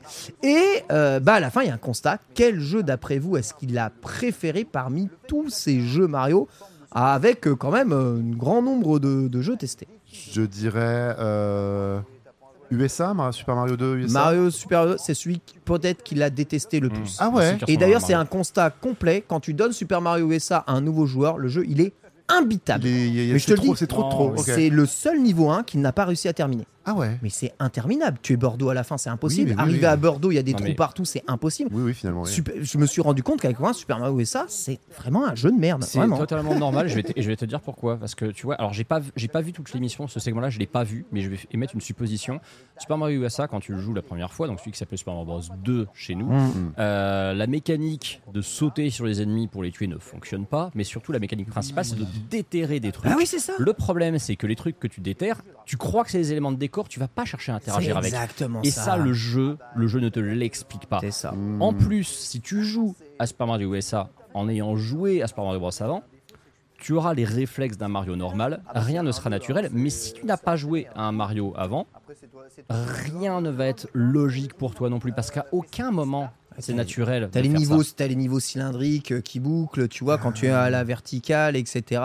Tu sais pas trop si tu dois lancer. Il y a un nuancier de lancement, il y a un nuancier de saut, Mhm. il y a des coups spéciaux en appuyant sur BC, c'est très compliqué. Moi je dirais que celui qu'il a le plus aimé c'est Sunshine. Sunshine, ouais, un deuxième guess. Un deuxième Ouais, guess, deuxième peut-être- guess. Peut-être Galaxy alors. Galaxy. Celui qu'il a préféré, c'est Super Mario World. Tiens donc. ouais, comme quoi. Pourquoi Super Mario Parce que World Yoshi. Parce qu'il disait non, oui déjà Yoshi, trop fun. Alors Yoshi, il a adoré manger des trucs, mais surtout c'est l'instantanéité de ce foutu gameplay de Mario World. Non seulement c'est le plus instantané, Mm. mais c'est surtout celui qui est le moins punitif de tous. C'est vrai. Donc dès le début, t'es instantané, dès le début, t'as une évolution de jeu, dès le début, tu, tu joues, et surtout, ça cause pas. Et contrairement, donc celui qu'il a aimé le moins d'après vous, c'est lequel? Bah, tu viens nous dire Bah, c'était pas USA, Mario du coup. Alors USA, oui, En mais c'est pas vraiment lui qui l'a qui a, qui a aimé Ah, le moins. alors t'as dit, t'as dit euh, ça cause pas, alors du coup il a pas aimé Sunshine parce que ça cause trop. Exactement. Super Motion Chan, c'est celui qui a aidé le moins. Il a fait, bah, euh, moi je comprends pas, je sautais sur des trucs, pourquoi est-ce que j'arrose une fleur là au milieu du, au milieu du décor C'est vrai. C'est très difficile de lui faire comprendre que Mario Sunshine, et en fait, ouais, il faut creuser, c'est un jeu extraordinaire, mais il a raison. Pour un néophyte, Mario Sunshine, je suis désolé, euh, mais laissez-moi jouer à Mario Oui, c'est les vacances de Mario. On Mais oui, mais laissez-moi machin, jouer à j'ai des Mario. problèmes. euh, viens m'aider. C'est c'est le petit côté Mario GTA. hein, c'est le Mario GTA. euh, Exactement. Et ça marche pas. Et Ouais, ça marche pas. C'est le premier jeu scénarisé entre guillemets vraiment auquel il joue parce que qu'est-ce qu'il a fait, fait d'autre avant? Il avait fait avec Kanae, il a, avec Il a fait Kanae, du il a Street joué à avec Street. Kanae. 60, ouais. Il a joué avec quel Street, avec ouais. Kayane Street, ouais, c'est ça. Ah, Street, Il a joué au c'est quel ça. 6 aussi. Il a joué au 6, ouais. Mais, euh, mais ouais, ouais, non, Sunshine, Sunshine, effectivement, pour un néophyte, c'est très très rebutant. Par contre, donc, quand tu fais le, le- truc de façon chronologique, donc là, euh, Mario 64 arrive, et le Mario 64 arrive, je peux vous assurer, l'effet, il est waouh. Quand il joue à Mario C'est 64, il, il fait waouh, incroyable. Il prend les- les- le visage de Mario, il le dirige, il, il rentre directement dans le monde, il est totalement. Il fait punaise, c'est incroyable, tu vois. Mario 64, il a adoré. Il rentre dans le premier niveau. Il a réussi, alors c'est incroyable, il réussit un glitch euh, que personne n'a jamais réussi dans le niveau euh, 1 de, de Mario 61. Il monte, euh, tu sais, dans, dans, la- dans- dans la zone où il y a la pièce rouge, où tu es censé glisser et tomber, Ouais. tu es censé faire le tour, lui, il arrive à monter, comme ça, euh, en appuyant en avant, euh, comme le speedrunner. Ouais, tu peux, effectivement, tu peux le faire en mode speedrun. Après, c'est intéressant aussi parce que comme les jeux Nintendo, souvent, euh, ce sont des jeux qui sont volontairement un peu permissifs parce qu'ils ont un gameplay qui est bien foutu et pas méga scripté de ouf, le joueur qui, n'est, qui ne va pas penser instinctivement va tester des trucs Ouais. que la plupart des joueurs chevronnés ne vont pas faire, mais que le jeu t'autorise parce qu'il se dit on ne sait pas à qui on s'adresse, comment on s'adresse à un grand public. Il y a peut-être des joueurs qui vont essayer des trucs chelous et nous on va faire en sorte que ça marche. C'est la philosophie TOTK d'ailleurs, hein. Tout à fait, tout à fait. Gros problème de Mario 64, il y a beaucoup trop de boutons dans ce jeu. Là, ça commençait déjà à le perdre euh, total. Il y a beaucoup trop avec de une vraie boutons. manette, ouais, c'est pas un. Ouais, il y a beaucoup trop de boutons dans T'as ce jeu. tout fait sur mais Switch, en mais fait. par contre, c'est plutôt ouais, c'est tout fait sur. Mais par contre, c'est plutôt simple à jouer euh, pour un néophyte. Et comme tu as beaucoup de barres de vie, que tu récupères de la vie avec des pièces, il a tué littéralement le roi euh, Le le roi bonbombe dès le premier essai. Il a soulevé son royal fessier, il l'a tué trois fois, il a compris qu'il fallait tourner autour, il a compris le coup de poing, tu vois, regarde, il donne les coups de Mm, poing là. mm, Tout était ultra instinctif, ce qui me fait, ce qui me fait vraiment dire que le, le monde 1 et donc le- l'étoile 1-1 de Mario 64 est quasiment aussi bien designé que le monde 1-1 de Super Mario Ce que je disais, t'as raison, c'est que c'est un des premiers jeux en 3D, donc il fallait apprendre la 3D à tout le monde. C'est ce qu'on Ouais. disait tout à l'heure. Tout le monde a dû se frotter et comprendre la perspective. Le Lakitu, euh, enfin le Lakitu qui vient t'expliquer. Alors t'as une caméra, il faut que tu la gères. Enfin, Ça m'a encore plus fait respecter euh, ce, ce jeu, hein. franchement, euh, Mais- c'est incroyable. hein. C'est ce que je me tue à dire à beaucoup de gens. Et il y a plein. Quand, quand je raconte que Mario 64, je trouve que c'est un jeu qui a pas trop vieilli. Tout le monde dit non, mais mec, t'as de la... c'est parce que t'es nostalgique ou parce que c'est c'est- c'est un de tes jeux du cœur et tout. Et ce que tu me racontes là, c'est la preuve que c'est un jeu qui de nos jours reste quand même bien branlé et agréable à jouer. Ouais, parce que carrément. quelqu'un qui n'a jamais joué de sa vie à un jeu d'action-aventure en 3D, arrive à y jouer ne Ouais, se là sent qui pas tout te suit, perdu. bien sûr, c'est ça. T'as pas à gérer la caméra en vrai hein, dans ce jeu. hein. Pas trop, hein. Bah, c'est ce qu'ils ont fait dans Galaxy aussi, et c'est le problème de Sunshine, c'est que Sunshine étant un jeu plus aventure, il te force à apprendre à gérer une caméra en même temps. C'est le premier Mario qui fait ça. Et Tu dois chercher été- des trucs avec la caméra des fois. pendant longtemps, ça a été le seul hein, jusqu'à Odyssey. T'as que deux Mario 3D qui te font gérer la caméra manuellement. Gagné. Je me suis fait un boss, je me suis fait un boss. Ah, je me suis fait un boss. Voilà, donc euh, une super expérience. Si vous avez l'occasion d'aller voir, ça, ça remet. C'est super en fait parce que c'est rare hein, les sujets. Comme lui, je, je le traite comme un sujet, c'est horrible hein, pour Samuel. Mais on t'embrasse. hein. Mais euh, voilà, les, les- les personnes qui n'ont pas joué à, à rien du tout et qui découvrent tout l'univers du jeu vidéo, euh, ça aide vraiment à voir si tes jeux ils sont vraiment bien, vraiment instinctifs. Ou si c'est juste parce que tu es un foutu gamer et que tu as l'habitude de jouer à des jeux vidéo que tu vas t'en sortir dedans. Et pour moi, c'est très important. Le jeu vidéo, il doit toujours, toujours avoir un côté. Quelqu'un qui n'a pas joué au jeu, il doit être capable de s'en sortir dedans pour être le même plus euh, inclusif possible. C'est une vraie Donc question parce que je me, je me- je me l'étais vu sur le côté de va trouver pour des playtests. C'est pas facile comme profil à trouver pour des Mhm. playtests. Ouais. Des gens qui ne jouent pas du tout, Ouais. qui n'ont jamais joué dur. à rien du tout. C'est super compliqué de les faire venir chez toi pour euh, tester ton jeu et donc enfin de voir la preuve par l'expérience, le côté de ouais, ça va être imprévisible. Voilà, c'est imprévisible. Ils ont des choses imprévisibles, mais euh, je le vis à la maison actuellement avec euh, mon conjoint qui essaie de faire un jeu 3D avec Hogwarts Legacy et de voir ah mais oui tous ces tutos au début du jeu de, de recomprendre pourquoi le jeu te dit au début genre ok déplace-toi avec le stick gauche maintenant fais la caméra Ouais, et qu'on a besoin de te le faire étape par Ouais. étape et toi tu te dis genre bah moi j'appuie sur tous les boutons je le trouve tu vois et euh, bah non non qu'il faut qu'on t'explique parce qu'il y a des gens qui ont besoin qu'on leur explique et euh, Mais c'est vrai que mais il s'est amusé il a eu du fun il a passé une bonne soirée Alors que c'est un grand fan de théâtre et de cinéma, tu vois, dans le jeu vidéo, il va systématiquement préférer quand il n'y a pas de cinéma. Ouais. Justement. Ouais, ouais, quand il- Il me fait, moi, je Je veux faire un distinguo. C'est l'interactif qui voilà, je- moi, ce que je veux, c'est jouer à des jeux. Donc, je veux pas de cinématique euh, qui me bloque dedans. Je veux jouer, euh, s'il vous plaît. Et, Mais et il en fait, il aurait aimé l'arcade. C'est con parce que du coup, il a quel âge Samuel Etienne Il a 50 ans. ouais. ça. Donc c'est c'est quelqu'un qui jeune. C'est étonnant en fait qu'il soit, enfin, avec tout le respect que j'ai pour lui, qu'il soit passé à côté de ça, alors que Bah, lui, il a, il a arrêté, il a ça arrêté, il a arrêté quand Donkey Kong est sorti en arcade, tu vois. C'est ouais, mais, ça. du- mais- et, et du coup, il n'a pas eu l'occasion durant sa jeunesse de s'éclater avec un Super Mario Bros. Euh, C'est ça. qu'il aurait fait surkiffer finalement. Eh oui. Vu comment il a l'air d'apprécier le jeu vidéo en tant que en tant qu'art, en tant que loisir, il se serait éclaté sur pratiquement tous le les jeux Nintendo. le vrai symptôme culturel de cette époque-là, dans les années 80-90, c'était pour les gosses ou c'était pour les gens bizarres, et que à l'époque où tu faisais des études, des études très classiques de journaliste, euh, culture, euh, histoire, euh, information, actualité, bah non, le jeu vidéo, bah non, c'est rien. Jamais, c'est une sous-culture, voyons. C'est euh, c'est un lancement une fois par an pour dire euh, oui, euh, lol, le 3. Il y a des gens qui font des choses bizarres à Los Angeles. Sincèrement, vous n'avez pas souvent l'occasion de faire découvrir Mario à quelqu'un. Je pense qu'il y a beaucoup de parents qui nous regardent, qui nous écoutent. Vous avez sûrement euh, réussi à faire découvrir Mario, tu vois, à votre enfant un jour. Mais était-il vraiment, euh, entre guillemets, vierge de tout jeu vidéo N'a-t-il jamais joué un tout petit peu sur euh, téléphone Taper sur la tablette à n'importe quoi. taper sur la tablette à n'importe quoi, c'est c'est pas si, si fréquent que, que ça, voilà. On s'accumule bien en tout cas euh, à la fois le côté historique, on recevait Florent Gorge la semaine dernière, et le côté famille. On recevait eh bien euh, Kaorin Chan il y a quelques semaines aussi. hein.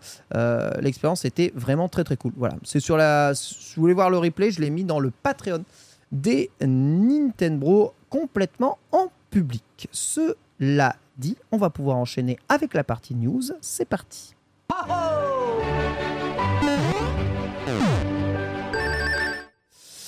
Partie news évidemment qui est un tout petit peu impactée hein, par le Nintendo Direct que nous avons eu et on va commencer directement. Je vous invite à aller voir notre euh, commentaire et débrief de ce Nintendo Direct. Nous l'avons fait, d'accord? Il est déjà d'ailleurs sur YouTube. si vous allez voir, il est déjà sur YouTube. hein. Vous pouvez le voir déjà sur sur la chaîne YouTube. On va donc parler de quelques petits trucs qui sont en marge. Première chose, la jaquette du nouveau Super Mario annoncé. Il est nommé Super Mario Wonder et eh bien il va probablement euh, révolutionner les Mario 2D. hein. Moi c'est comme ça que je le vois là-dessus. On a la jaquette justement présente ici Antistar, jaquette qui montre tout ce qu'on a vu dans le premier trailer. La jaquette est un très bon patchwork, un très bon résumé, effectivement. Euh, les personnages jouables, tous mis en avant. Yoshi comme sidekick, le point d'interrogation violet, hein, qui vraiment, pour le coup, euh, est une grosse nouveauté et qui nous donne Euh, voilà, ce, ce- ce petit power-up, cette petite transformation, cette alternance entre, entre deux mondes.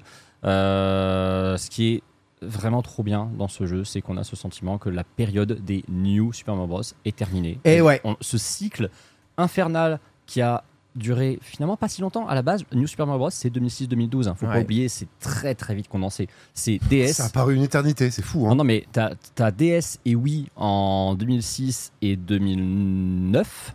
Et ensuite, tu en as deux qui sont sortis en 2012 à seulement 3 mois d'intervalle.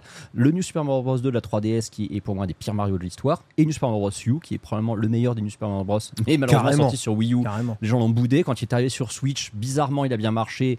Euh, avec Calvin, d'ailleurs, on a découvert à l'époque à quel point ce jeu était acheté quand on a vu les stats de la Solus du jeu. Top 10, il est resté dans les top 10 des Solus pendant plusieurs années. Constamment, tout le temps, tout le temps, devant Mario 3D World, par ah exemple. ouais. Alors que c'est un Mario 2D, Non, les Mario 2D, ça marche bien parce que c'est accessible à tous. c'est ça. Mais ce cycle est fini. On a Super Mario Bros. sans le New qui est de retour.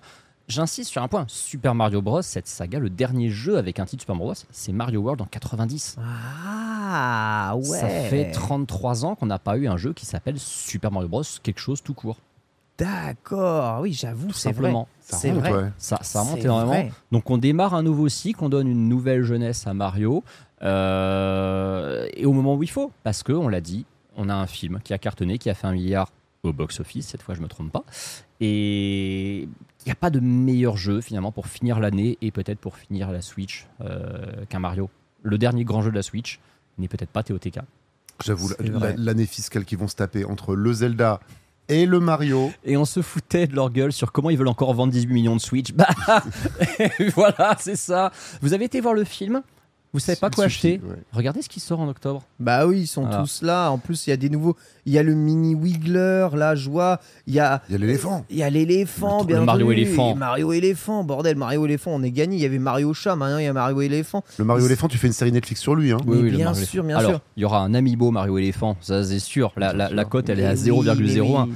Et euh, t'as vu, il y a Yoshi sans cavalier on a derrière. Yoshi son cavalier qui tient effectivement une Ce sera peut-être carapace. jouable en, en dur. T'imagines un Yoshi sur un Yoshi Ouais, et alors moi il y a un truc que je vois. la Yoshiception. Ah, Un pas Yoshi mal. sur un Yoshi Non, par contre, moi je vois un truc, j'avais, je, je viens de percuter seulement, c'est que le Toad qu'on voit jouable dans le jeu était un Toad jaune. Oui. Et on a aussi le Toad jaune sur la jaquette. Tout à Ça se fait. fait peut-être qu'un seul Toad et on a décidé que le, bah, le nouveau Toad il est jaune. Voilà. Bah, c'est possible. Ça, peut-être pour marquer la différence de couleur entre tous les personnages. ça. Ça peut être possible. En tout cas, nouveau pouvoir de fleurs et ce Wonder qui semble transformer les mondes. Mhm. Euh, quand tu as les fameuses graines qui donnent ces fameuses fleurs euh, Wonder, et qui change un peu la direction artistique, Oh, le ouais. cara design des personnages. Et ça, c'est étonnant. le jeu est beau. hein. Et le jeu est très joli, a l'air très fluide, a l'air très fun à plusieurs. À combien On se pose vraiment la question pour le coup? Est-ce que c'est 4 Est-ce que c'est peut-être plus en online? Je ne sais pas. Puis-je une question? Le Ouais. tuyau rouge, Ouais. c'est canonique comment? Oh, il y en a depuis quasiment toujours. Euh, ouais, tuyau Ok. rouge depuis, si je dis pas de bêtises, Super Mario Bros 3. Ok, d'accord, d'accord. Je me demande s'il n'y en a pas des Super Mario Bros. Deux. euh, deux sur Famicom en Lost 86. Level, ah, Ouais, c'est ouais, possible. C'est possible. Mais ouais, euh, assez, Le, assez tu- le canonique. tuyau rouge a toujours été canonique, ouais. Euh, Deux. Parce que tu vois, les, les tuyaux verts par- les tuyaux verts partent en couille, donc peut-être que le- les tuyaux rouges Mhm. sont un peu plus. En tout cas, aujourd'hui, tout le monde a un planeur à la Zelda. hein. Maintenant, même la casquette va permettre de planer. hein. C'est c'est le truc. hein. Je vois n'importe quel jeu mobile, il faut planer. Bien À sûr. Zelda, euh, faut tout le temps Zelda planer. Genshin, Il faut planer. ça a fini. Genshin, voilà. faut planer quoi. C'est obligatoire. Et là, tu as Luigi, effectivement, qui a une casquette planeur. euh, au lieu d'avoir effectivement un, un power-up à la con, euh, comme le Mario écureuil dégueulasse de New Super Mario Bros. U, qui était quand même très moche. Là, effectivement, tu auras, la t'auras la casquette planeur. Voilà. On a hâte, on rappelle la date de sortie. 20 hein. octobre, le même 20 jour que. Spider-Man 2, qui du coup ne sera pas le même jour que Spider-Man 2, vu que Sony va avoir peur de Mario et va le repousser. Non. Honnêtement, honnêtement, complètement. honnêtement, Le Spider-Man 2, il a pas l'air super prêt. Le framerate est un peu Honnêtement, éclataxe. Euh, S'ils peuvent se prendre une semaine, ils pourraient se prendre une semaine. Hein. Le prêt, le, le- leur jeu, c'est le même jeu qu'avant. Ça va. C'est pas le même framerate. c'est quoi les deux plus gros films d'animation sortis cette, euh, sur ce premier semestre? C'est Mario et Spider-Man. Ouais. Lequel a mis une pile monumentale à l'autre au box-office? Bah, c'est normal, il est moins facile à aller voir. euh, et, et- et le attention, attention. Across the Spider-Verse, c'est fabuleux, mais mm, Spider-Man. c'est- carrément un meilleur film que Super Mario Bros. Sur, tu, tu as Spider-Man et Mario qui sortent le même jour en jeu vidéo. S'il y en a un des deux qui doit avoir peur de l'autre, Je suis désolé, Je pense qu'il a hein. pas peur. Juste ce qu'ils veulent pas voir, c'est le fait que Spider-Man dans les charts arrive derrière. En fait, c'est Bah ouais. juste ça qui est chiant, tu vois. Parce qu'ils vont en vendre des pelles, mais c'est, c'est, c'est- ça fout quand même les glandes. Parce que c'est exclu PS5. C'est des vrais exclus pour une fois. Eh bah c'est, pas, c'est pas ouais. souvent qu'on a des fights de. Tu vois, quand on prend des Assassin's Creed, des FIFA, des Call of, T'as c'est 120, pas ouais. comparable. T'as Mais là, 120, t'as 120 millions de Switch, donc de toute façon, tu peux pas trop lutter euh, avec 30 millions de PS5, tu vois. C'est vrai aussi. Bah oui, c'est juste ça, ça a rien à voir avec les qualités du jeu, bien sûr. Oui, de toute façon, tu diras qu'en digital, ça a fait plus et que le classement, il compte pas. et que- Ah oui, ouais, c'est vrai, c'est vrai qu'il y a toujours cette La phase, base. cette phase officielle. Alors, trailer absolument incroyable, Everybody Want to Switch, vous savez que Want to Switch va avoir une Switch, une Switch, une suite. Et il Ça était peut- pas dans le direct, ça c'est important. Et non, ils le mettent pas dans le direct, ça s'appelle Everybody Want to Switch, et pour l'occasion, eh bien Nintendo a invité 16 joueurs influenceurs Dont à Sunday. partici- dont Sunday, à participer évidemment à une petite OPSP publicité vraiment du Sunday, malaise. Nino Alors, Bah en non, fait, il y a un truc très bizarre, c'est que la meuf a des grosses vibes de Sunday et elle s'appelle Camille. Donc du coup, j- un moment j'ai bugué, je me suis dit mais attends, mais en plus Sunday elle était au Japon récemment, Mais c'est ça. mais c'est pas Sunday. D'accord. Les- Ah. Les, les- les coïncidences sont nombreuses, c'est très drôle, mais non c'est pas elle. C'est tout à fait le genre d'OP qu'elle aurait pu faire. On, on plus. lui souhaite- on lui aurait souhaité. Alors notez, vous rigolez pas trop parce qu'on est tous invités aussi à la soirée de lancement européenne, donc ça se trouve on va faire exactement, on va se Alors, faire exactement le même clip. hein. Sunday a été invitée et elle avait droit à, à- à 3 plus 1, donc elle a pris Bitel, toi et moi. Parce que Sunday est une reine. C'est vrai, Voilà, c'est ça qu'il faut préciser. c'est vrai, c'est vrai, c'est vrai. Donc le jeu sort, il y a une application téléphone hein, qui vous permet d'inclure votre tête dans le jeu. C'est un jeu moderne hein, qui, euh, eh bien, euh, allie à la fois euh, le téléphone et le jeu vidéo. C'est évidemment très party game. hein. C'est fait pour s'éclater tous ensemble dans une salle des fêtes ou dans un mariage, bien entendu. Et voilà, je sais pas trop quoi vous dire, si ce n'est que, comme vous pouvez le constater, le jeu permet à la fois d'être joué au Joy-Con, mais aussi d'être joué avec votre téléphone. Donc vous pouvez vraiment jouer à beaucoup avec votre téléphone. Je sais pas exactement comment est-ce que tout ça marche, mais comme tu vois, ça a l'air vraiment très amusant. Le problème, a priori, de ce que je lisais, c'est que euh, sur le téléphone, ça serait du navigateur et euh, ça serait pas de la vraie détection. Enfin, le problème avec euh, Apple, il faut que Apple te donne tous les droits pour utiliser toutes les c'est features si tu veux. Apple va pas trop te dire ça et donc en gros, euh, enfin. je lis des spéculations, je sais pas, mais ça pourrait être, imagine le, le mini-jeu, il doit faire sauter à la corde. Tu dois sauter à la corde et appuyer sur ton téléphone parce que sinon ils auraient pas l'input. Oh, Sérieux. Voilà, la- l'idée oui, l'exécution. Enfin, on avait déjà joué à One to Switch. euh, l'exécution, c'est pas ça. Vous vous souvenez peut-être cet article Il y avait une grosse rumeur il y a un an que ce Everybody Want to Switch, cette suite de One to Switch, était prête depuis un an et demi. sûr et certain. Et que euh, chez Nintendo, les, les playtests ont été tellement ça. catastrophiques qu'ils se sont dit là, si on le sort, on perdra de l'argent parce que ça va abîmer notre image et qu'il valait mieux le garder au four ou pas le sortir. Et donc visiblement ils ont insisté. Alors visiblement ils ont fait du marketing. Ils ont raison, faites du marketing. Ah, si, votre faut jeu, faire du si- marketing, si votre jeu est pas bon, faites du marketing. Oui, Vraiment un conseil dans la vie. C'est vrai, c'est vrai. Et, euh, et donc c'est ce qu'ils ont fait. Mais euh, voilà, il y avait ce papier-là qui disait que le jeu était vraiment, euh, c'est un des trucs euh, plantés en 2021 à base de on ne sait pas quoi faire de ça. Écoutez, on, on vous donnera du coup notre ressenti dans les Nintendo puisque nous aurons l'occasion, probablement pour la semaine prochaine, d'avoir joué au jeu. Donc peut-être la semaine prochaine. Euh, Deux semaines. Dans deux semaines Non, dans deux semaines parce qu'on va y aller le lendemain de Nintendo malheureusement. De toute façon, la semaine prochaine, oui, c'est vrai. La semaine prochaine est une émission un peu spéciale, vous le verrez dans les Nintendo. Je vous en parlerai en fin d'émission, euh, justement. On va recevoir euh, Eiji Onuma. Exactement. Ça, c'est pour la rentrée prochaine, bien entendu. Petit message d'Yves Guillemot. Vous connaissez Yves Guillemot, c'est le président de Ubisoft. hein. Euh, Yves Guillemot qui s'excuse. Voilà, platement. Euh, nous avons déjà sorti un jeu, Mario et Lapin Crétin. Donc, en en faisant un autre, nous avons proposé deux expériences similaires sur une seule console. Peut-être un problème, les gens n'ont pas très bien compris la différence qu'il y avait entre les deux Mario et les lapins crétins. C'est peut-être notre faute si eh bien, le jeu s'est mal vendu. Voilà, j'en suis sincèrement désolé.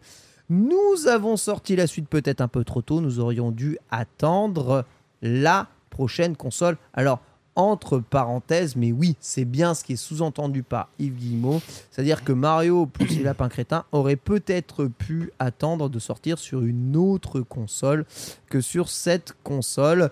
Voilà, euh, on pensait euh, que ça durerait euh, 10 ans, tu vois, car on mettait la console, euh, tu vois, on- on mettait à jour pour la nouvelle console qui deviendra, qui deviendra dans le futur. Donc, euh, ils vont continuer de soutenir le jeu, mais quand même, il y a des excuses et surtout, bah, il y a énormément, énormément de, de, de- bah, de- sous-entendu que bah, ce jeu il tournera de toute façon sur la prochaine génération de consoles, Mhm. ok donc que la prochaine génération de consoles, elle est un peu rétrocompatible avec un peu des possibilités de mise à jour euh, pour améliorer graphiquement et pour ajouter du contenu. Ouais, Enfin, mettront à jour pour la nouvelle console, pour moi, ça veut absolument pas dire que c'est rétrocompatible. Ça Ouais. peut vouloir dire on va ressortir une nouvelle version du jeu euh, qui sera compatible avec la nouvelle console. Je pense que Nintendo est pas plus bête que les autres, ont bien compris qu'il y a un besoin de transférabilité de ton ca- catalogue. Ah oui. Maintenant, tu as ta bibliothèque, la fameuse histoire de Bah oui. les gens qui ont fait leur bibliothèque sur, euh, sur Xbox euh, Bah, One et ça. euh, sur PS4, bah, ceux qui l'ont fait sur PS4, maintenant ils restent chez C'est PlayStation. comme de la Wii à la Wii U. Franchement, de la Wii à la Wii U, tu gardes oui, ton tu catalogue. même garder les disques. Ouais. Donc, euh, ça, ça Bah, a bien marché à la Wii U. La Wii U, ça a bien convaincu du coup. Tu mais- devais racheter toute ta Virtua Console hein, quand même. hein. Voilà, c'est ça. Bah là, il faut plus le faire. J'ose espérer. J'ose espérer que Nintendo fera plus ça. quoi. Mm. Quand même. Donc Oh, oh, Antistar, tu... tu penses que ça indique que la prochaine console, il n'y en a pas pour longtemps? Ou que c'est juste euh, il piffe il- il- Surtout que c'est Yves Guillemot qui doit se justifier par rapport à ses actionnaires qui sont quand même très très inquiets. Alors horrible. Là he- aussi- he needs to apologize a lot. là Ouais. aussi, Ubisoft, a- Ubisoft a fait son meilleur non E3 depuis 3 ans. C'est vrai. Euh, ils ont Ah, des- c'est vrai, elle est trop bien. ils, ils ont un line-up. On n'avait Ah pas oui. vu. euh, Enfin, porté disparu chez Ubisoft depuis 3 Ah ans. ouais. Le line-up. Et là, ils ont un line-up. Donc. C'est bien, je pense qu'il peut commencer à faire passer ce genre de banane-là. Voilà, de, tu vois, de- ça, enfin, tout le monde l'avait compris pour Oui. Marion Lapin 2. Là, il peut le dire maintenant, sachant qu'il y a Star Wars et que ça va. Les investisseurs, ils ont vu qu'il y a Star Tu Wars dis, euh, qui va être bien, qui va sortir. Et euh, alors qu'avant, voilà, enfin, l'année dernière, le gros jeu de l'année dernière de Ubisoft, c'était Mario Lapin Crétin Sparks of Hope. vrai Là, ils ont Star jeu, Wars. ouais. Bon, il y a quand Ils même. ont, euh, ils ont un Assassin's Creed et un Star Wars et Avatar. Voilà, ouais, donc ça ont va mieux quand même chez Ubisoft. C'est pour ça que là maintenant il peut un peu se détendre, un peu euh, sublimer la scène, parce que là vraiment ils ont passé deux années très compliquées. Au-delà des affaires de harcèlement qu'ils ont essayé de traiter avec plus ou moins de succès, il y avait ce côté que leur line-up était euh, fracassé par le Covid. hein, on en revient toujours à ça. Ouais, enfin, moi j'aurais des actions Ubisoft, je serais quand même pas très détendu parce que globalement j'aurais perdu la moitié ou les trois quarts de ma valeur là récemment. Trois quarts, plutôt trois quarts. Voilà, euh, exactement. Si t'as ach- si t'as acheté au moment où Vivendi faisait son raid, Donc là, globalement. Yves il m'a fait perdre beaucoup d'argent. Hein. Bon, Mais j'ai c'est pas d'action mais c'est Ubisoft. reparti, mais. D'accord, ok, c'est reparti. Un peu reparti. Après, euh, tu, tu dis euh, ils ont un line-up. On a fait le même constat avec Nintendo, on a fait le même constat avec Xbox. Tout le monde a un line-up sauf Sony en fait en ce moment. Oh, c'est Chacun son tour. C'est Ouais, pas ouais. vrai. Bah, Sony, à part Spider-Man 2. ils ont Franchement, ça fait trois ans que la console est sortie. Là, la PS5 donne leur un peu de temps. Ouais. Bon, ça dit, la Xbox Series, techniquement, c'est un peu le même problème, mais au FF16 moins ils annoncent des jeux. FF16, c'est une exclue, hein, je te rappelle. hein. FF16, t- j'ai vu euh, tout à l'heure une, euh, une pub sur un abribus d'FF16. Déjà, j'ai été étonné parce que j'en ai pas encore vu euh, Ouais. depuis. Et il y a la petite mention à droite euh, exclusivité PS5 au minimum jusqu'au 31 décembre 2023. Ok. Est-ce qu'il mentionne George R.R. Martin aussi sur la C'est vrai qu'effectivement, on se demande ce qu'il a branlé sur Elden Ring. Par contre, on a l'impression qu'ils ont confondu Elden Ring et FF16 pour George R. R. Martin. ouais. C'est incroyable. C'est vraiment complètement fou. Bref, petit message pour vous dire que si vous êtes perdu dans Zelda, que vous trouvez le jeu trop riche et trop grand et trop long, le guide de Zelda TOTK est à présent disponible. Regardez comme il est super Oui, mais pas sur Amazon. bien noté évidemment sur Amazon. Qu'est-ce qui s'est passé là? Pourquoi il si mal noté Bah, C'est-à-dire qu'ils le livrent pas en fait. Ah bah voilà, d'accord. Bah, on, en avait Ah, commandé, on avait commandé un chacun euh, avec ma chérie. Alors déjà, on avait deux dates de livraison différentes, ce qui n'avait aucun sens. Ok. Et en fait, aucun des deux n'est livré. Ils te les passent en statut euh, commande reçue. Nous vous enverrons un mail quand nous pourrons l'expédier. Très bien. Ok, super. Donc moi, j'ai annulé les deux commandes parce que j'en ai marre. Euh, je vois qu'on peut pas le- Il y en l'avoir a un avant le autre en 17 Prime juillet. Ouais. Là, il y en a un en Prime. Le nor- alors le- l'édition normale, ouais, a priori on peut l'avoir. L'édition euh, collector du guide, c'est mort. Donc bah écoute, tant pis. Je vais aller chez Micromania. euh, c'est bon. Au bout d'un moment, Amazon, euh, Amazon vraiment pour le coup avec les contenus Nintendo Day One, c'est très compliqué. Bah, ils ont pris cher en même temps, ils ont tiré sur la corde, ils arrêtaient pas de vendre les trucs euh, Ouais. moitié prix là. Les donc, seuls euh, trucs que tu sais que tu peux avoir globalement avec eux Day One, c'est les amiibo. Voilà, les jeux, Ouais. les, les jeux Nintendo euh, exclusifs, c'est une loterie. Et visiblement, les guides, bah, bon, je dis les guides en même temps, c'est le premier guide quasiment qu'il y a depuis 3 ans, mais c'est la même merde. Donc, euh, moi, je considère que ce guide n'est pas disponible sur Amazon. Voilà, faites-en ce que vous voulez, mais pour moi, il n'est pas disponible sur Amazon. Ouais, beaucoup de personnes évidemment qui sont un peu euh, tristes hein, de ce guide collector évidemment ici. Cela dit, bon, je pense que ça n'attaque pas la qualité du guide. Ah, qui, certainement pas. vraisemblablement semble très bon, je vous rassure. Donc vous pouvez l'avoir même sans collector, ça sera complètement garanti. Petit mot, petit mot, petit mot pour vous dire que, eh bien, Fire Emblem arrive sur Game Boy Advance, les petits amis, et c'est non pas un. Mais deux titres de Fire Emblem qui arrivent si vous êtes abonné au Nintendo Switch Online Plus. Deux titres? Comment ça, deux titres? Mais non, un seul titre. Bah ouais, un seul Ah titre. oui, j'allais dire, euh, c'est quoi le deuxième? Bah le deuxième, c'est le deuxième Fire Emblem qui est sorti au Japon en Ah, fait, parce qu'il oui, y en oui, a un oui, avec oui. euh. Roy, je crois, et il y en a un autre avec Mars, hein, il me semble, au Japon. Là où nous, on a eu que la version avec euh, Roy, Pff, Mars, je sais même plus comment il s'appelle. Nous, on a eu le premier et Ah, pas le deuxième chez nous. C'est le fameux moment où on rappelle qu'on connaît rien à Fire Emblem dans les Nintendo. On connaît rien à Fire. Emblem. hein. On est, alors là, on est vraiment des gros nuls de Fire Emblem. hein, je tiens euh, sincèrement à vous le préciser. Cela dit, euh, eh bien, si vous avez l'occasion, passez quand même sur le, le l'e-shop japonais.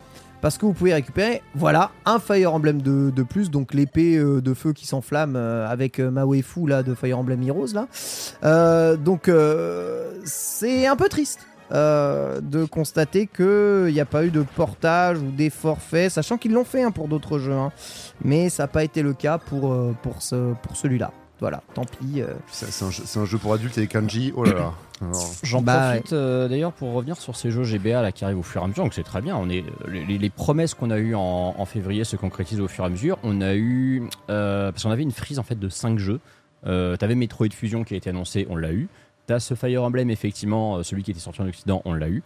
Euh, on attend toujours euh, F-Zero Maximum Velocity. Oui, c'est vrai. Et on attend toujours Golden Sun. Exactement, Golden Sun, hein, serait- toujours attendu. hein, euh, et même le Nintendo Direct, on n'a toujours pas parlé, Golden Ouais, Sun. et ça, c'est une de mes, décep- une de mes seules déceptions Nintendo Direct. Il n'y a pas eu un seul point euh, console virtuelle. Euh, je dis pas que c'était forcément la place pour ça, mais il y avait quand même. Il y a le DLC Mario Kart peu. qui en fait partie quelque part du Nintendo Switch Online, voilà. Ouais, mais moi je pensais vraiment aux consoles virtuelles, aux ajouts de jeux. Après, c'est vrai qu'ils communiquent là-dessus sur leurs réseaux sociaux en disant cette semaine ou ce mois-ci on ajoute tel jeu. Mais juste nous rappeler ou peut-être nous utiliser éventuellement quelques jeux qui n'avaient pas encore été annoncés. euh, un petit Metroid Zero Mission par exemple. Franchement, euh, ouais. Ouais. De toute façon, on a des bugs que ça. hein. Ne vous attendez pas à la console virtuelle GameCube, euh, c'est mort de chez mort. Et n'attendez pas les jeux Pokémon dessus, parce que tous, les, Ah jeux- oui. tous les gens, sans Ouais, arrêt, disent euh. Moi, je verrais bien tel truc. Ces jeux ne sont pas compatibles avec ces émulateurs avec des fonctions de rewind. C'est mort parce que tu peux te cheater comme pas possible à Pokémon en, en- avec ces fonctions. ça. Ah, mais Bah oui, c'est avec le, impossible. le cloud euh, sauvegarde. Oui, oui, ou le clone échange, bah oui, bien sûr. Ouais. Donc, euh, donc non, ces jeux, s'ils les sortent, ils les sortiront au format application commercialisée à part. Et ça, c'est bien triste. Petit mot sur le Nintendo Summer of Play Antistar. Ouais, Nintendo, en fait, ils ont euh, montré, euh, ils ont partagé une espèce de petit display où on voit euh, littéralement quoi peut ressembler un stand euh, qui a de grandes chances d'être celui qui aura peut-être à la Gamescom. Ce qui est curieux, en fait, sur ce stand, et du coup, on comprend encore moins depuis qu'on a vu Nintendo Direct, c'est qu'on voit des visuels. Il y a un visuel de, Kirby, il y a Mario 3D World, il y a Mario Kart 8 Deluxe, il y a Splatoon 3, non, il y a même pas Splatoon d'ailleurs. Si, il y a Splatoon 3, il y a Animal Crossing, et et il y a Donkey Kong Country Tropical Freeze. Pourquoi? Parce que c'est trop bien comme jeu. Bah, C'est quoi en ouais, plus, hein, il me semble. oui. hein. Donc, euh, Alors, voilà, est-ce que c'est voilà. parce que c'est un jeu coop Ouais, Ok. sûrement. hein. Mais Le principe, c'est de vendre des jeux maintenant, hein, pas des jeux de la Eh euh, rentrée. hein. Nintendo, ils te vendent des jouets. euh, les pubs, euh, les pubs Nintendo, elles sont sur Gulli euh, H24 toute l'année. Hein. En tout C'est cas, ça. ce Summer Play, faut pas s'attendre à grand chose, quoi. Non, non, euh, je pense que c'est c'est- c'est c'est de la pub qui ne nous concerne pas nous en Très fait. C'est pour les centres commerciaux. euh, ça va être dans tous les centres commerciaux de- des États-Unis. Rendez-vous à la Gamescom?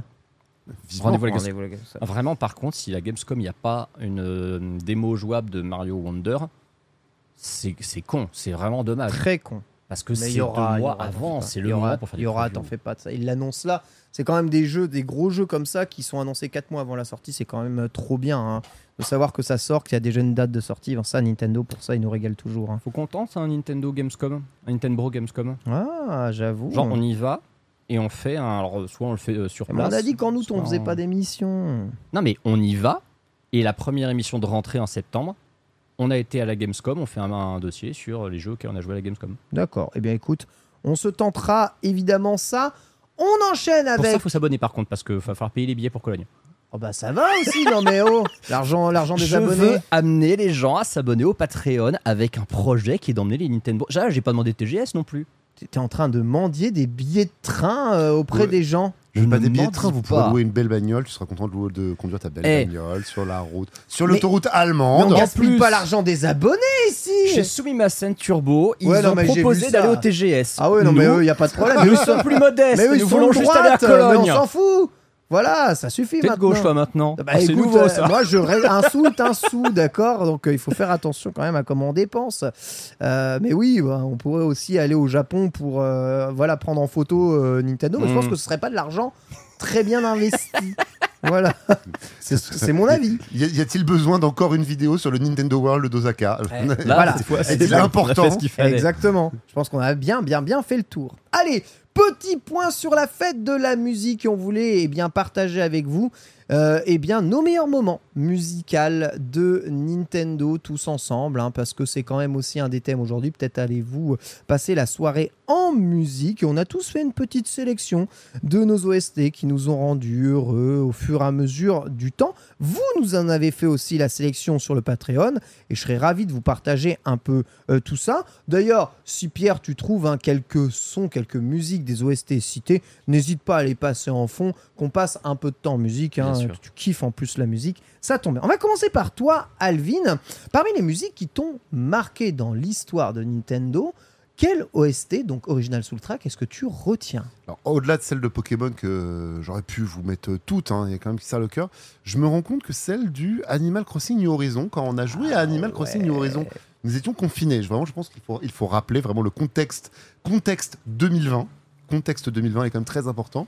Et euh, maintenant, à chaque fois que je la réentends ou que je le revois et qui est devenu genre euh, Animal Crossing Horizon, qui est devenu vraiment l'OST basique de fond de Twitch, de fond de, enfin, de musique d'attente euh, vraiment basique, et de voir toutes les émotions que ça peut ramener. C'est la simplicité des musiques d'Animal Crossing qui correspond bien avec la, la simplicité de l'univers, qui est vraiment sur des émotions assez pures. Et bah, il y avait vraiment ce côté-là de quand tu écoutes Animal Crossing, tu es vraiment en vacances sur ton île, alors que nous étions en fait tous confinés chez nous à ne pas ranger notre chambre, mais à ranger notre île. Et pourquoi je me sens bien? Normalement, je devrais développer des PTSD de ça. Ouais, tu vois, ça. parce que le rapport entre Animal Crossing et la situation dans laquelle on était à l'époque n'est pas réjouissante, tu Clairement vois. pas. Mais j'entends ça, je me sens bien. Comment Il y a un côté que c'était la. Enfin, ça correspond à une bulle. Il y avait vraiment ce côté de ce moment où quand tu mettais ce jeu-là, tu étais chez toi, tu, étais chez toi, tu étais en sécurité chez toi, quoi. Ouais. Je pense. Ouais, ça correspond, comme tu dis, à une période qui était peut-être pas forcément, euh, forcément très bonne. Après, nous, on a peut-être une chance, c'est que dans l'univers dans lequel on travaillait, on a développé euh, certaines skills, euh, une façon de bosser, des trucs qu'on n'avait jamais essayé de faire dans cette période. Nous, en- je vais pas dire qu'on garde des bons souvenirs de cette période, mais on en a probablement plus que pas mal de gens. Hmm. Et en plus, c'est un jeu qui n'apportait que du positif. Et même si tu as passé un confinement de merde, à partir du moment où tu as joué Animal Crossing, Mm. ça, dans le pire des cas, c'est le seul bon souvenir que tu en as.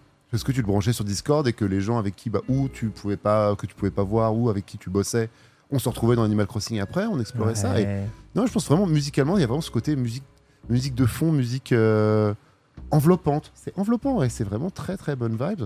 Et euh, c'est vrai que voilà, quand j'ai vu le, le thème un peu pris au dépourvu euh, chez Nintendo, enfin dans le conducteur euh, en préparant, c'est ce qui m'est venu le plus évidemment, le plus, le plus récent de ces souvenirs musicaux.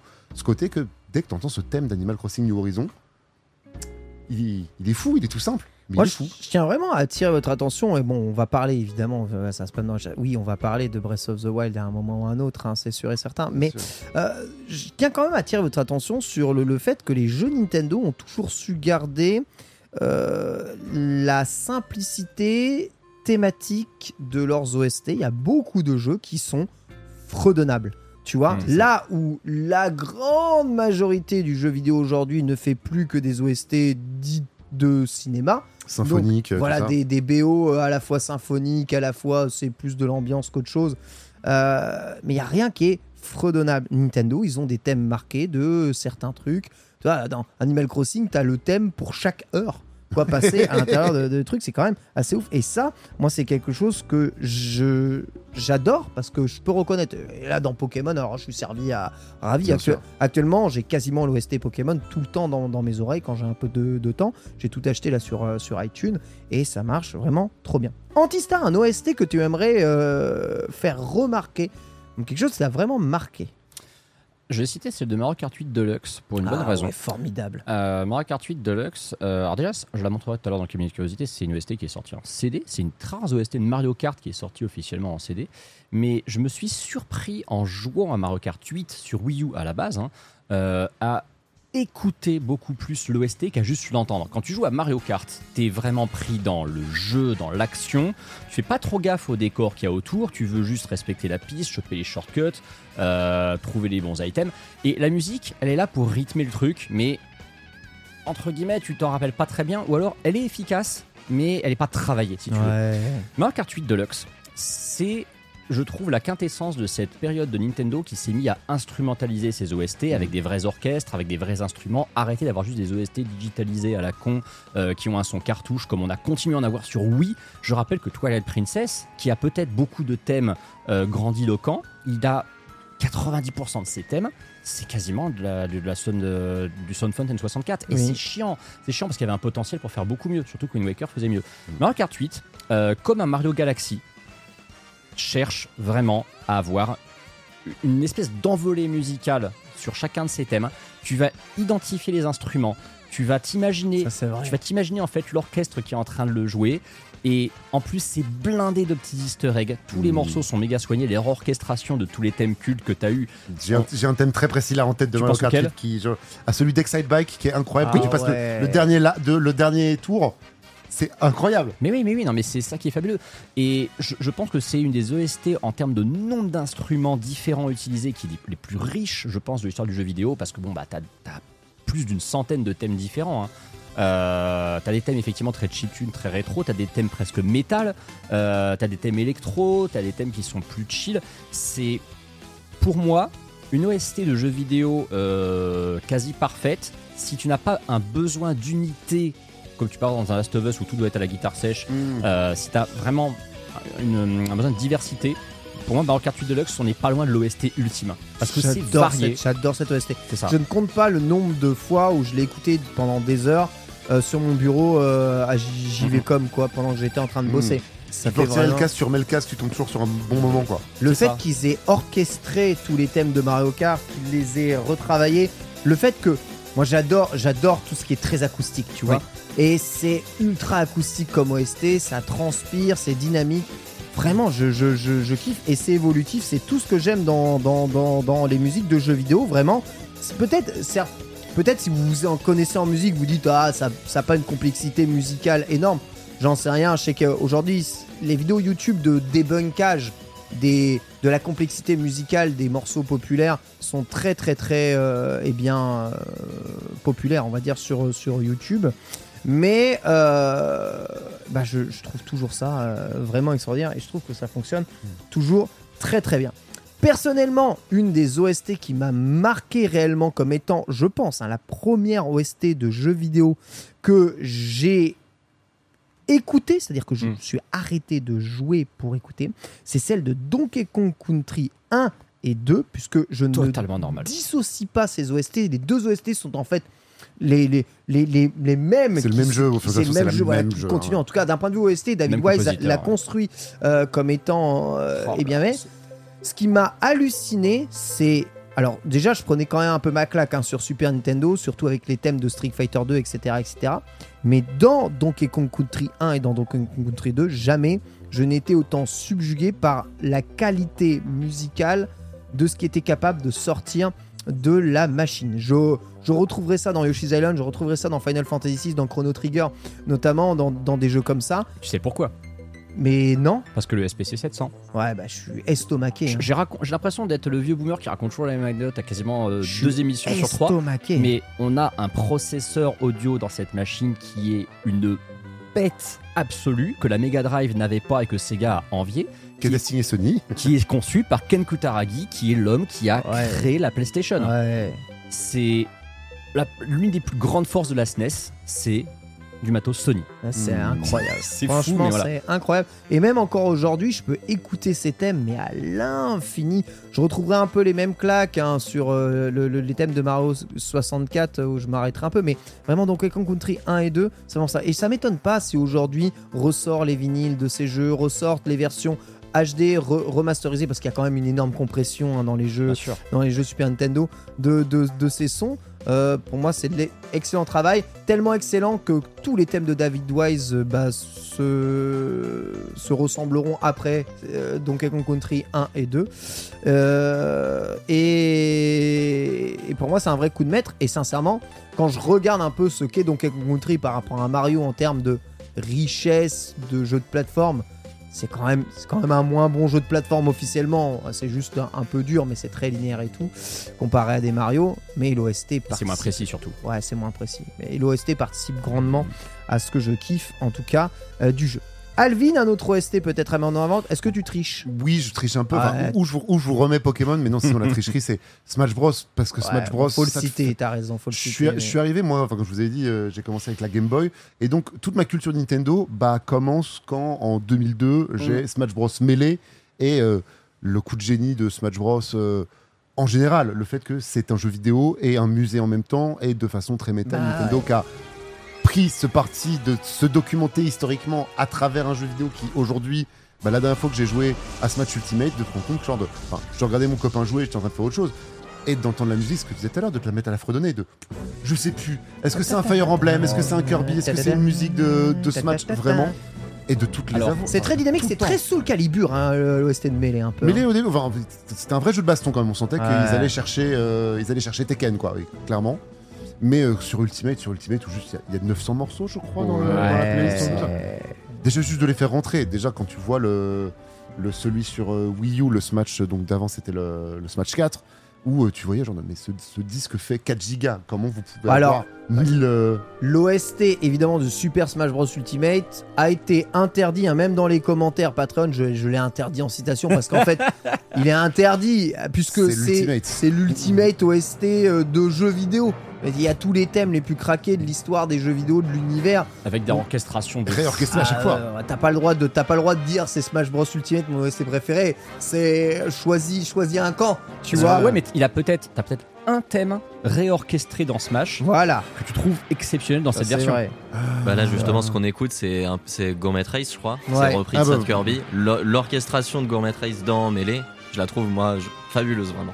Ouais, ouais. Et c'est c'est un, mec- vraiment c'est un mec du son qui parle hein, Mhm. quand c'est- même. hein. c'est une musique de Smash Bros avant d'être une musique de Kirby. Pour, Ouais. pour tout le monde. Bon, de toute façon, C'est Kirby c'est Smash, donc. Euh... Enfin, non, Smash c'est Kirby, pardon. Ce En même temps, ils avaient qu'un stage dans ce jeu, donc euh, ils jouaient que là-dedans, donc c'est vrai qu'on entendait beaucoup. C'est vrai que c'est vraiment, vraiment un thème absolument exceptionnel. Mais là où c'est fort, c'est- euh, Alvin parlait de cet aspect musée du jeu vidéo, et c'est vrai que bah, c'est pareil, j'ai joué aussi à Melee quand j'étais ado euh, au lycée, parce que j'avais 15-16 ans quand il est sorti, et il y a des franchises Nintendo que je connaissais vraiment pas que de Bien nom, sûr. je les ai découvertes avec Melee.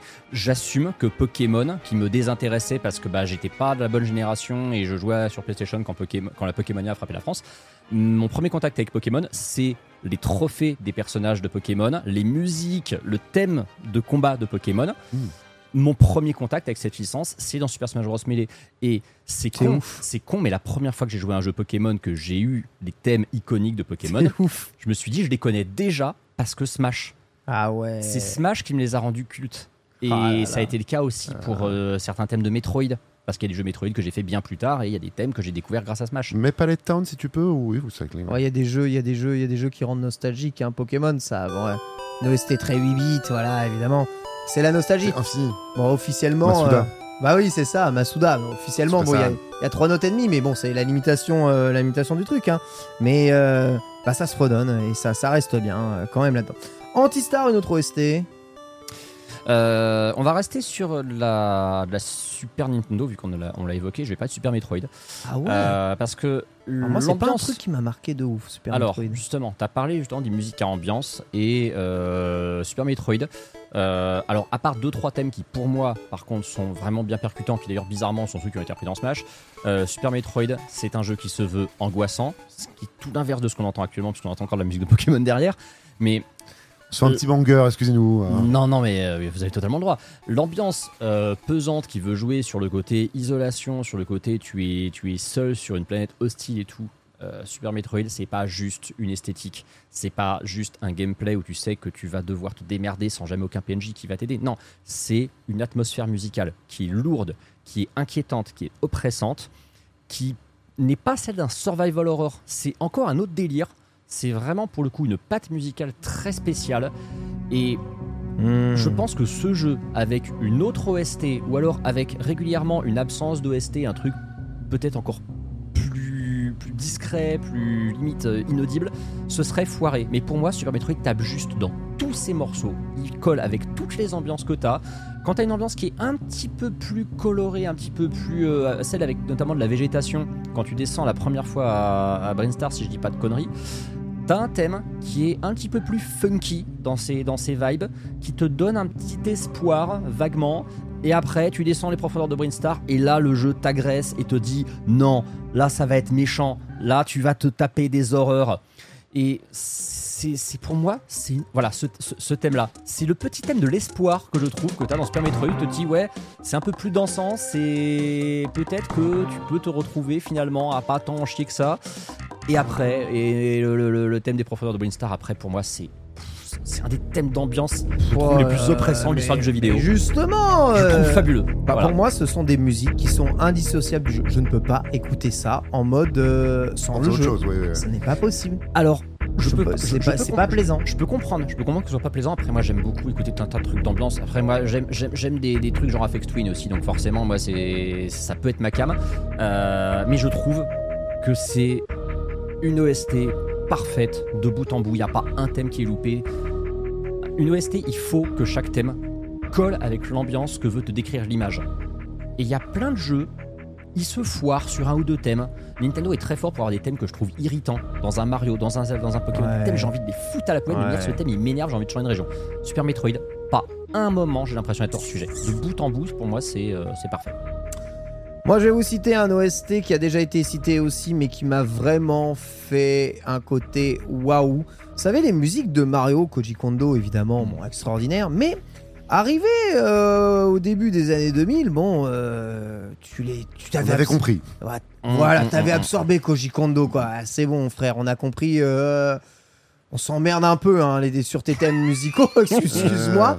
Et là arrive Super Mario Galaxy qui juste prend la- le revers de la main et fait paf dans ta grosse gueule. C'est mythique. Musique, orchestration incroyable. On redéfinit complètement les thèmes et les musiques de Mario. Et pourtant, ça fait OST Mario. Mhm. C'est ambitieux, c'est profond, c'est riche, c'est tout le temps varié. C'est pour moi, c'est l'avant Mario Kart 8 euh, Oui. Deluxe, quoi. C'est vraiment le jeu qui te dit, ok, là, maintenant, on a de la place. Il y a une maturité, Regardez ce je qu'on fait. Hein je trouve qu'il y a une maturité Ouais, aussi dans, cette idente musicale ta, ta, qui est vraiment qui va t'accompagner tout le jeu et c'est plus avant quand tu chopais une étoile ou genre de oui t'as un petit bip bip ou machin ou sur. Sunshine c'est- ça. là c'est le côté genre de ouais, ouais. transcendant. on sait que t'es un adulte et que t'avances et que tu vas sauver la galaxie C'est ça. donc euh, Bah, c'est la première OST full orchestral de Nintendo. Mais exactement, c'est full épique.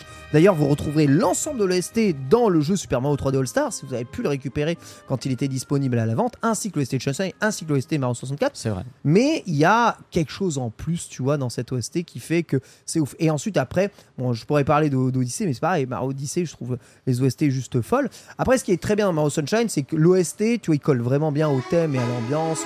On est en vacances, c'est le soleil, etc., etc., etc. Mais le thème de Fino, cette boucle, c'est la même boucle un peu que dans Mario World qu'on entend décliner à l'infini dans différentes remakes et remixes euh, tout le temps, ce qui est très la marque d'ailleurs de Koji Kondo. C'est pas ce que vous entendrez dans Galaxy. Galaxy, vous entendez des thèmes toujours, Alors, toujours, toujours différents. On rappellera que Koji Kondo, sans aller jusqu'à dire que c'est un imposteur, a la réputation d'être un peu un branleur hein, euh, au sein de Nintendo. Non mais Euh, L'OST de Mario World, c'est la plus grande escroquerie de l'histoire de l'univers des jeux vidéo. il, il est connu pour être un mec qui a une capacité folle à, improviser très rapidement un truc efficace et puis plus rien foutre parce que ça marche super bien, il le décline à l'infini.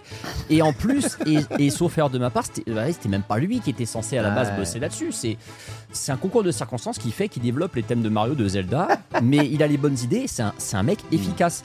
C'est pas un travailleur à la japonaise, Koji Kondo, du tout. C'est un mec dans cette industrie, c'est une anomalie. C'est un artiste. ah, Ouais, c'est l'anti. pas simple hein, pour le Japon hein. C'est c'est l'anti- l'anti-Sakurai, ce mec, hein, vraiment. Ah oui, j'avoue. J'avoue. Bah écoute, ils font quand même des, des thèmes Ah, incroyables. mais par contre, oui, c'est un génie. On sent que Sunshine, ça a Ouais. marqué Pierre. hein. C'est peut-être ton OST préféré, Pierre, c'est ça Ouais, peut-être. Je pense Ouais. que c'est l'un des thèmes qui m'a le plus marqué. Parce que Sunshine est un des premiers jeux dans lequel j'ai vraiment euh, été en immersion, en fait. Un jeu 3D dans lequel j'ai aimé passer du temps à pas forcément faire grand chose, mais juste me balader. Et donc, du coup, les musiques, je les ai beaucoup, beaucoup écoutées. Ouais, tout à fait. On citera ensuite après vos musiques. Et Antistar, on terminera par une OSC dont tu voulais parler. Link's Awakening. Link's Awakening. C'est voilà, tout. tout. simplement. Bah oui, parce que c'est. c'est- on est- Donc je parlais, je parlais encore- d'OST parfaite Encore avant, des mais trucs 8 bits euh, à la con, quoi. On peut parler de celle du remake si tu veux. ah, ah ouais, tu aimes bien celle du remake Ah, bah, c'est- J'aime pas tout dedans, Ah. euh, mais Ryo Nagamatsu, qui malheureusement ne bosse plus pour Nintendo maintenant, a fait des orchestrations qui sont dingues. Elles sont inégales, mais alors les meilleures sont. Elles sont incroyables, elles sont juste. euh, c'est anthologique, ça fait partie des meilleurs, des thèmes de Zelda. Je trouve que l'OST Link's Awakening, ça permet vraiment, avec le remake, euh, de voir qu'est-ce que c'est que la profondeur d'une composition musicale entre. euh, Du coup, on parle de la version chiptune 8-bit avec une version orchestrale avec des moyens beaucoup plus modernes. C'est là que tu vois vraiment la complexité que tu as derrière cet enchaînement de notes qui a l'air simpliste comme ça quand tu l'entends sur les, les- les pauvres 4 pistes d'une Game Boy. Mais finalement, c'est des morceaux très complexes. T'écoutes le thème de la montagne tartare, c'est un thème incroyablement épique. C'est un thème qui en, en- vraiment il envoie du lourd, tu sens que tu pars à l'aventure, que tu vas gravir une montagne incroyable, que tu as un truc de fou qui t'attend en haut. Et il faut une réorchestration derrière euh, avec des vrais instruments pour te rendre compte de la profondeur du truc.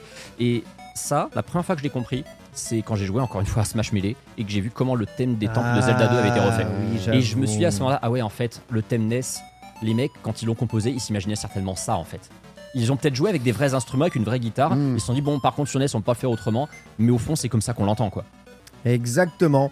Et on terminera en parlant quand même un tout petit peu de l'OST de Zelda Breath of the Wild parce que je pense que dans l'histoire de Nintendo, il y aura quand même des OST marquants. Celui de Zelda Breath of the Wild est plus marquant que jamais parce que ben c'est la première fois où l'OST est littéralement implémenté en totalité dans l'ensemble du jeu et se distille en fonction des jours, des heures, du contexte, de la position dans laquelle tu es. Il est toujours discret, il est systématiquement en train de t'évoquer ce qui se passe et c'est un OST au service du gameplay à 100% du temps, ce qui rend cet OST assez exceptionnel et pourtant à la fois assez discret, si discret que beaucoup de fois moqué en mode il y a un OST dans Breath of the Wild, euh, lol prout quoi. Des débats et des, des loops derrière toi, mais c'est tout le génie, euh, tout le génie de le faire correspondre à un jeu aussi euh, émergent, à un gameplay aussi Mhm. émergent que le Zelda, et de te faire sentir intelligent toujours. Tu vois, par exemple, Chat Noir 80 dans le chat, Breath of the Wild, point d'interrogation, OST, point d'interrogation, mais elle est à chier, elle n'existe pas, totalement décevante, sans point. En fait, c'est très simple. Tu... Je, vais peut-être passer pour un connard élitiste en disant ça, mais je pense que Breath of the Wild, c'est peut-être un jeu qui nécessite d'avoir un peu plus de sensibilité musicale que tous les autres Zelda pour vraiment la kiffer. Ouais, ça c'est vrai. Déjà, un, parce que oui, c'est complètement compréhensible de limiter l'OST Breath of the Wild à des notes de piano qui se battent en duel, parce qu'effectivement, à moins d'aller dans les villages, à moins d'aller dans les donjons, et le problème c'est que les donjons, comme tu les revisites pas après, t'as un peu tendance à oublier leurs thèmes qui pourtant sont les plus complexes de très loin du jeu. Et surtout, c'est encore un jeu qui est très référencé avec plein de petits easter eggs. Euh, la montagne de la mort, la première fois que tu, tom- que tu montes dedans, si t'as pas joué à Zelda 1 euh, et que tu connais pas déjà le thème du dernier donjon, tu percutes pas que un easter egg de fou dedans. Il y en a plein des comme ça. C'est beaucoup moins subtil dans TOTK, par exemple, je trouve. TOTK est un peu plus agressif dessus, effectivement, bah, comme avec son scénar en fait. TOTK, Ouais. il s'est rendu compte qu'il y avait des trucs qu'il fallait vraiment gratter en fait pour les comprendre dans Breath of the Wild. Il veut plus te les mettre dans la gueule. Euh, J'ai vu que tu as mis dans le runner, bah, je, te, je te remercie pour le coup de l'avoir casé. Euh, Il y a Fanny Rebillard, donc, qui est Exactement. une ancienne chroniqueuse de jeuxvideo.com et Tout qui à est fait. musicologue. Tout à fait. Euh, on avait discuté, elle et moi, parce qu'on c'est une grosse fan de Zelda, on avait discuté à l'époque de l'OST Breath of the Wild et je lui avais dit j'aimerais écrire un article dessus. Le problème, c'est que moi, j'ai pas de compétences musicales. Est-ce que toi, tu serais chaude pour expliquer pourquoi l'OST Breath of the Wild est la plus riche de toute la saga? Et du coup, elle m'a pondu un article complet écrit avec, certes, de temps en temps des termes techniques, des explications, des décortiquages de partitions, d'expliquer pourquoi telle note euh, avait été utilisée à tel endroit, avec plein de trucs que je n'aurais jamais remarqué, euh, notamment sur euh, bah, les inspirations qu'il y a derrière les thèmes de certaines tribus. Et ça m'a fait plaisir de me dire qu'une personne qui est musicienne, qui a l'oreille absolue, qui a une connaissance ultra profonde de ça, m'a dit oui, tu as complètement raison, c'est l'OST Ah oui. la plus détaillée qui existe de très loin de tout Zelda. Et c'est avec grand plaisir que je vais, je vais, je vais te coucher sur papier pourquoi? C'est incroyable. Et ça m'a fait méga plaisir parce des que notes qui correspondent à des actions ou à des events. euh, Exactement. c'est ça. incroyables. C'est un jeu, c'est ça qui est ouf, c'est que la- pour moi, le, le- le- la saga Zelda est une saga très très orientée euh, musicalement. C'est une saga pour laquelle la musique est super importante. C'est un élément de gameplay dans beaucoup de jeux. Et les OST des Zelda sont très travaillés, rien n'est laissé au hasard. mais particulièrement dans Breath of the Wild. Breath of the Wild, c'est un jeu où rien n'est laissé au hasard dans le gameplay. On s'en rend compte, on a l'impression que c'est une immense sandbox avec plein de vide, alors qu'en fait, non. La musique du jeu, c'est le même délire. On a l'impression que c'est des mélodies qui ne veulent pas nous dire grand-chose. Effectivement, il n'y a pas trop ce côté, on fredonne des thèmes qu'on a tout de suite identifiés. Parce que oui, dans Breath of the Wild, des thèmes qui sont iconiques, dont on se rappellera, il y en a peut-être que 4 ou 5 à tout casser.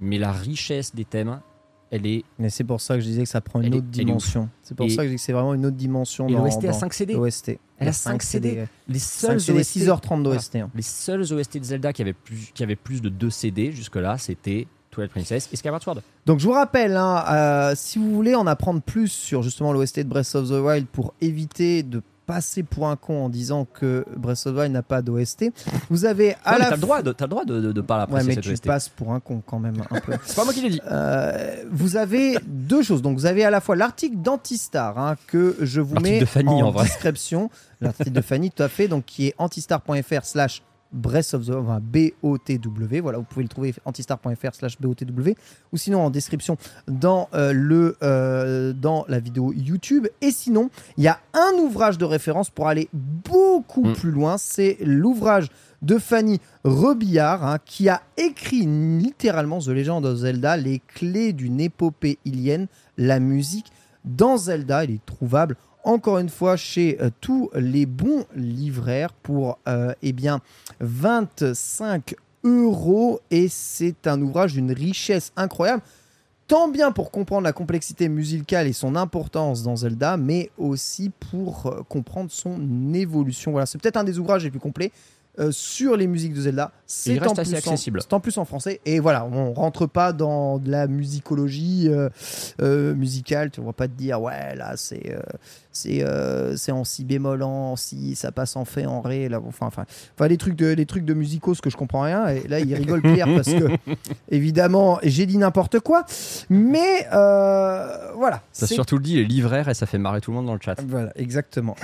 Ah, libraire. Les libraires. Les, les libraires, c'est ça. Voilà. Les livres vendus chez les Les livres vendus chez les libraires, tout à fait. Ensuite, je citerai quand même notre très cher euh, chat Patreon qui nous euh, disent d'autres OST. L'OST de Xenoblade sont exceptionnels pour Forcément. Silcam, bien entendu. Ensuite, ça triche avec Smash Bros Ultimate, bien entendu. Donkey Kong Country et notamment l'OST de Tropical Freeze qui est remarquable. Les musiques de Mario, Zelda, Pokémon m'ont toutes marié, nous, euh, ma- marié, m'ont toutes marqué, nous dit Lord. Et Tur, je suis hype pour Pikmin 4, nous dit Po Mario. Évidemment, euh, un peu en dehors de l'OST.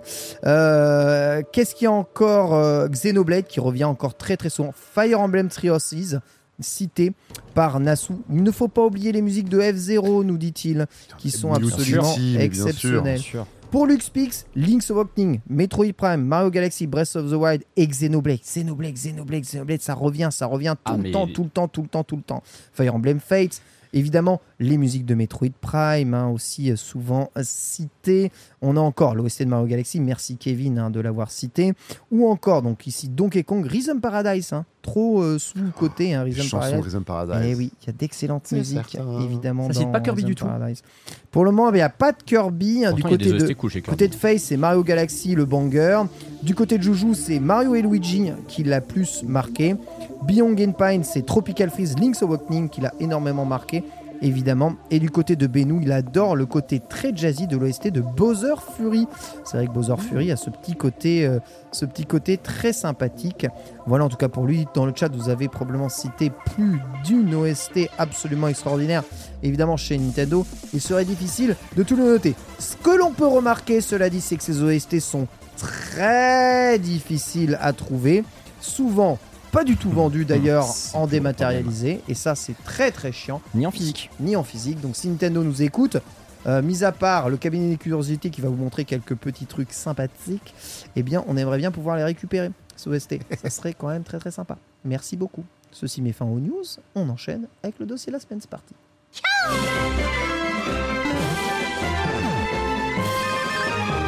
Dossier de la semaine et nous recevons ici Alvin Stick de retour d'Asie euh, pour revenir dans son pays hein, qui a vu qui a vu sa naissance évidemment hein. le France Il, a- il fallait bien. il mesdames fallait et bien. messieurs et aujourd'hui on va parler de Nintendo en Asie. Alors on connaît super bien euh, évidemment Nintendo au Japon. On a vu c'est une entreprise japonaise de Kyoto, qu'on est les gars de Kyoto, qu'on voilà. Qui sont très très japonais, on très très très très très japonais, japonais, très, très, très, très, très, très, très.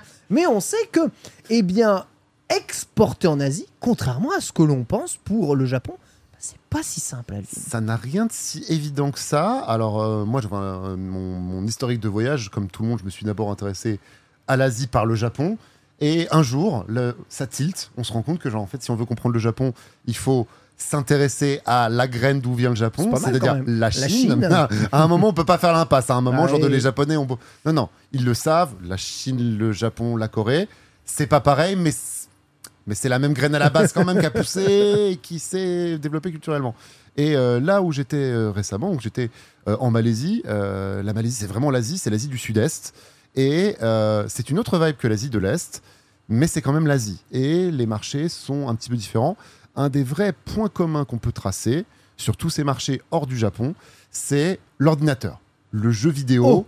à la base, à la base, le jeu vidéo, c'est quand même un truc plutôt sur l'ordinateur, Ouais. plutôt en ligne free-to-play. Ouais. Et le fait de jouer, de posséder une console, alors ou c'est une famille clone, ou il faut attendre, euh, Ouais. faut attendre les années 2000 Attends. pour qu'on commence à se dire qu'on va vraiment jouer sur console. Tu sous-entends que le reste de l'Asie, c'est euh, un peu l'Afrique pour l'Europe, c'est ça? Pour les, Japon- pour les Japonais, alors ça a été historiquement vu comme ça, C'est leur et, leur commercial- échelle, quoi. et commercialement C'est ensuite, pas ça a été un peu comme ça. C'est Mais, plus la Zouloute, c'est plus facile, quoi, tu vois mais après, tout dépend, de, c'est c'est des cas particuliers. Euh, J'apprenais en préparant pour euh, l'émission là que euh, le cas de Nintendo en Corée, commençons par ce cas-là qui est assez intéressant. Nintendo n'était pas distribué en Corée jusqu'en 1998. Exactement. Parce que à l'époque, il y avait un boycott complet et total de tous les, Les produits, japonais, dont Nintendo a fait les frais par accident. Et donc, on se retrouve avec Hyundai qui importait, qui importait et sortait sous son nom des consoles. Tu peux, tu peux, tu peux, tu peux couper le son. Alors, la, la- la pub, elle est très coréenne aussi. Et c'est Alors, genre, la pub coréenne veut rien dire parce qu'on a quand même Son Goku, Ryu, une tortue ninja et euh, c'est incroyable la pub. Et qu'en fait, le, le trajet de la Super NES pour atteindre la Corée à l'époque, c'était donc, donc Japon-USA. Hyundai achetait des Super NES aux USA pour les repackager en mode Hyundai pour les sortir en Corée, que ça soit légal. Et en plus, il me semble qu'en Corée, donc elle s'appelle Super Comboy, euh, et, Comboy. et- et les versions euh, ressemblent à des versions pâles. Et je crois qu'en plus, ce sont des versions pâles. Ce qui est, Ou- ce qui est possible et pas aussi. des versions NTSC comme ce qu'on a au Japon. Mais c'est incroyable. Ce qui est invraisemblable. Et les versions, euh, et, ça pour les collectionneurs Super NES, les, les jeux Super Attends, mais ça va c'est pas très prisé. hein. Ah oui, ça vaut pas genre super cher ça? Ça vaut très très cher. J'en ai aucun dans ma collecte. voilà, Le- ça répond à ta question. C'est incroyable. Attends, mais ces jeux fonctionnent Ce sur sont une des Super jeux- Nintendo? Alors, il fonctionne sur la Super Comboy, qui est la version coréenne de la Super Ok. NES. Mais euh, à moins de faire dézonner ta Super NES ou ta Super Famicom, non, ils marcheront pas Putain, dessus. Je connaissais pas du tout la Comboy. Elle a, C'est elle un- la univers, Super NES. Ouais. Incroyable. Et euh, donc, qui font que finalement, ils ont eu accès très tard. Quand ils ont levé le ban, donc ça a été finalement au- à la fin des années 90. Euh, à ce moment-là, qu'est-ce qui se passe? On est en 2000. Commencent les premiers jeux free-to-play euh, en tout genre, euh, euh, Dungeon Fighter Online, ce genre de trucs Ouais, comme ça, ouais. qui font que des consoles, ils en vendaient un tout petit peu. Je crois que le premier Pokémon qui sort officiellement en Corée, c'est quelque chose comme euh, le premier de la GBA. Donc c'est euh, Ruby Saphir. C'est Ruby Saphir Ouais, qui c'est ça. Et euh, ça bite tellement que finalement ils sortent pas le suivant. Il a fallu attendre Ah. plus tard euh, la DS pour se dire genre de ah ok on va peut-être réessayer maintenant que la DS marche. Il me semble qu'il a fallu attendre Pokémon Go, non? Euh, En Corée pour que ça cartonne. euh, je pense oui voilà Po- Pokémon Go, Pokémon Go ça a vraiment donné le, le deuxième élan international Ah, de parce que avant, ils connaissaient, ils connaissaient pas Pokémon avant. Ils avaient rien de Pokémon. Hein. Alors là aussi c'est pour ça que le dossier est tricky de attention quand on parle de Nintendo et de Pokémon on parle pas tout à fait de la même chose C'est on vrai. parle pas tout à fait de deux sociétés c'est vrai. notamment, on parle pas d'un dessin animé. Le jeu Ah ouais vidéo pouvait ne pas être distribué, alors que l'animé pouvait être distribué. Je prends un autre exemple, un des Micmac est, le- un des Micmac est un des marchés les plus officiels de l'Asie. Euh, trois pays riches de l'Asie, en dehors du Japon, euh, Taïwan, Hong Kong et Singapour, Ouais. qui ont toujours été considérés comme des pays riches. La Corée, la Corée, on la considère comme un pays riche, finalement assez tard, à partir des années Ouais, 90-2000. c'est ça, c'est ça. Le développement était ouf. mais euh, dès les Corée années du Sud, hein, soit Corée- dit en passant. Bien sûr. Mm. Mais enfin, on, on oublie souvent que jusque dans les années 80, on ne sait pas si c'est le Nord ou le Sud qui va gagner en Corée. C'est vrai. Parce que les deux ont des dictateurs et les deux sont en train de cravacher sur leur population. Et finalement, c'est la Corée du Sud qui, qui gagne, entre guillemets, à la fin des années Ils sont 90. toujours en guerre, on rappelle. hein. Ils sont toujours officiellement en guerre. On peut faire du tourisme de guerre en Corée. Je Mm. ne le faites pas ça, je trouve ça déprimant d'aller visiter la frontière. Euh, mais en tout cas, en Asie, Taïwan, Singapour et Hong Kong étaient les, parties, les, les marchés les plus matures. Donc c'est là qu'il y a eu le plus d'efforts pour sortir officiellement des produits, aussi bien Nintendo que Pokémon. Mais c'était souvent ça le marché dont on parlait. Quand tu apportais un jeu dans les années 2000, si tu pouvais pas avoir la version japonaise, tu pouvais avoir la version HK. Ouais. Avec un peu de chance, ta version HK, elle allait avoir l'anglais parce que à Singapour, on doit parler l'anglais. C'est l'anglais, c'est obligatoire.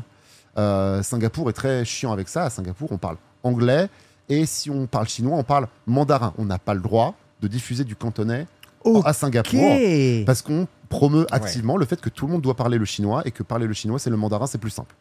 Vous êtes mignon avec tous vos dialectes régionaux, parlez-vous, euh, parlez-le avec votre mère, parlez-le avec votre mère ou votre grand-mère, mais en dehors, à la télé, dans l'espace public, vous parlez mandarin. Donc, Est-ce que tu peux juste expliquer quand même à, à nos auditeurs la différence entre le mandarin et le cantonais?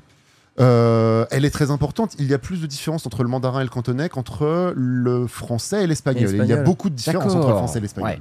Ce sont des langues très éloignées. Euh, mais le mandarin, mettons que c'est la langue, c'est l'équivalent du français standardisé.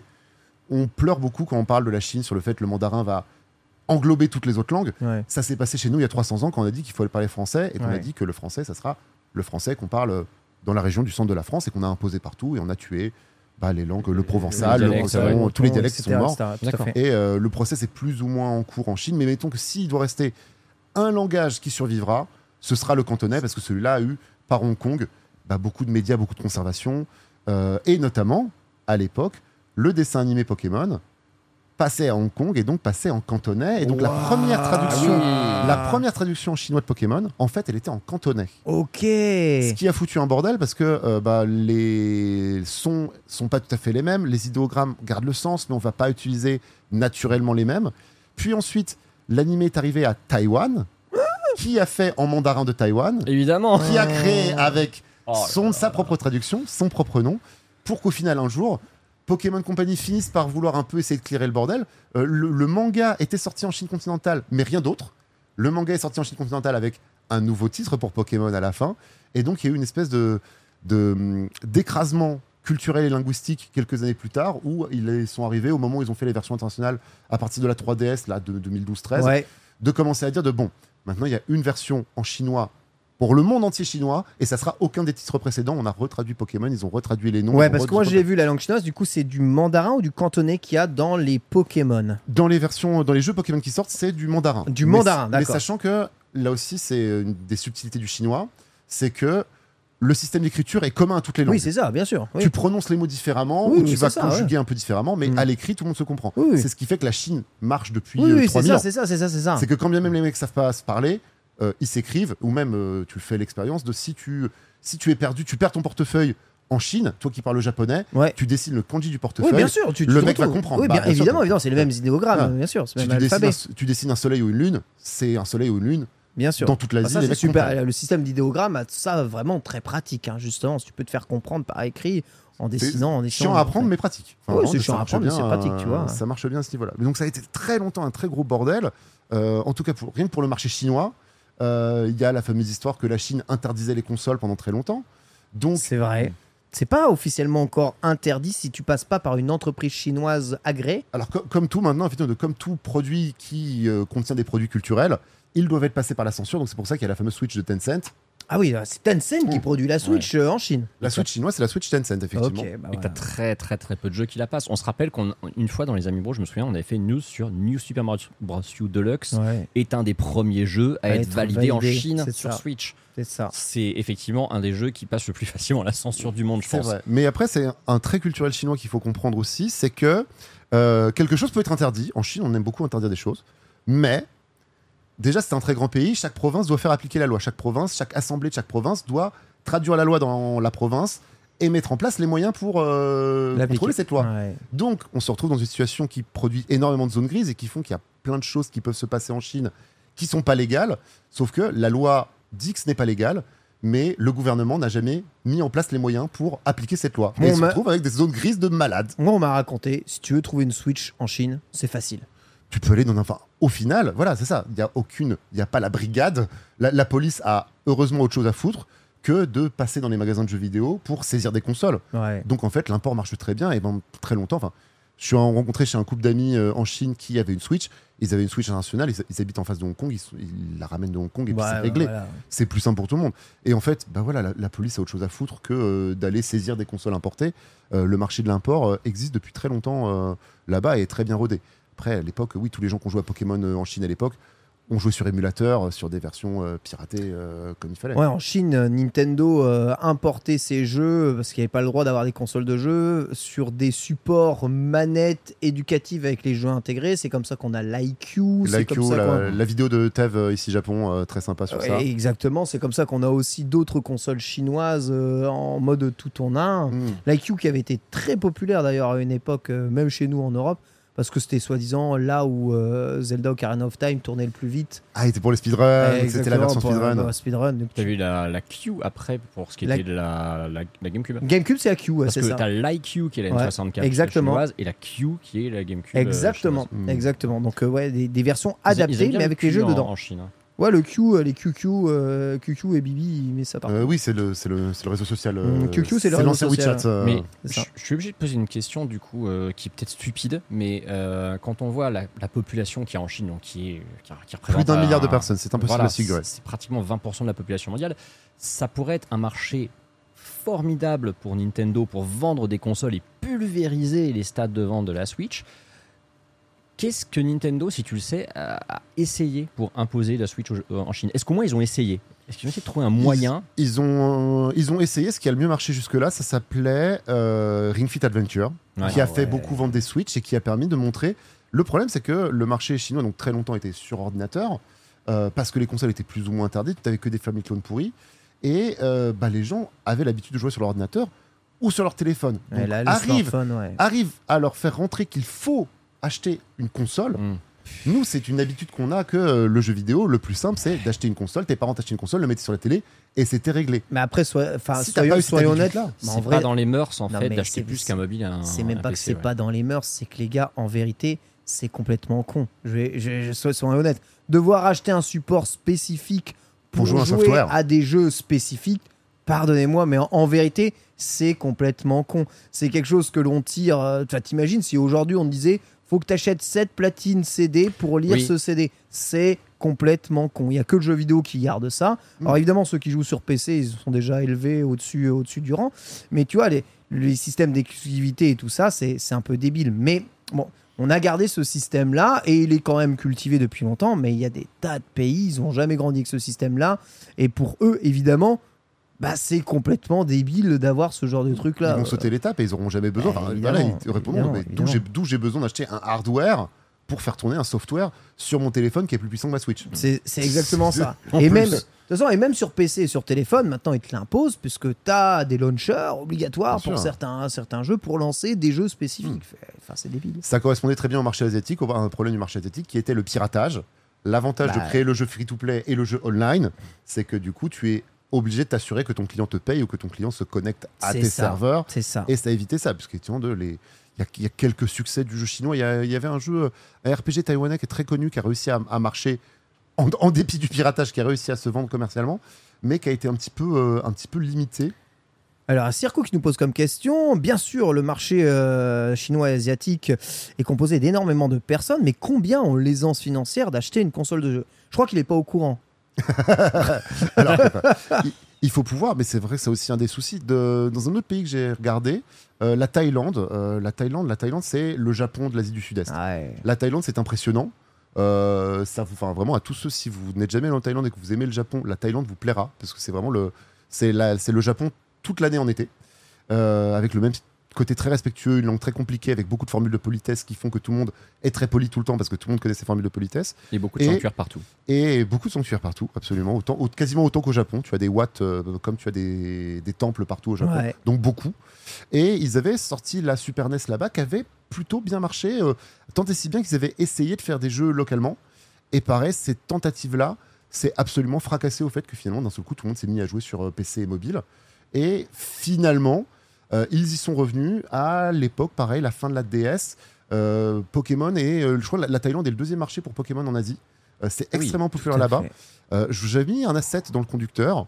Euh, si tu peux la passer, c'est voilà pour que vous écoutiez, pour que vous écoutiez nos auditeurs un petit peu de. Si vous fermez les yeux, vous allez avoir l'impression d'entendre du japonais, alors qu'en fait, vous allez écouter du thaï pour une chanson sur Pokémon Ah absolument ouais. incroyable. Une Ouais. chanson qui s'appelle Pi Pi Pi Pi Pi Étoile Pikachu. Ah bien sûr.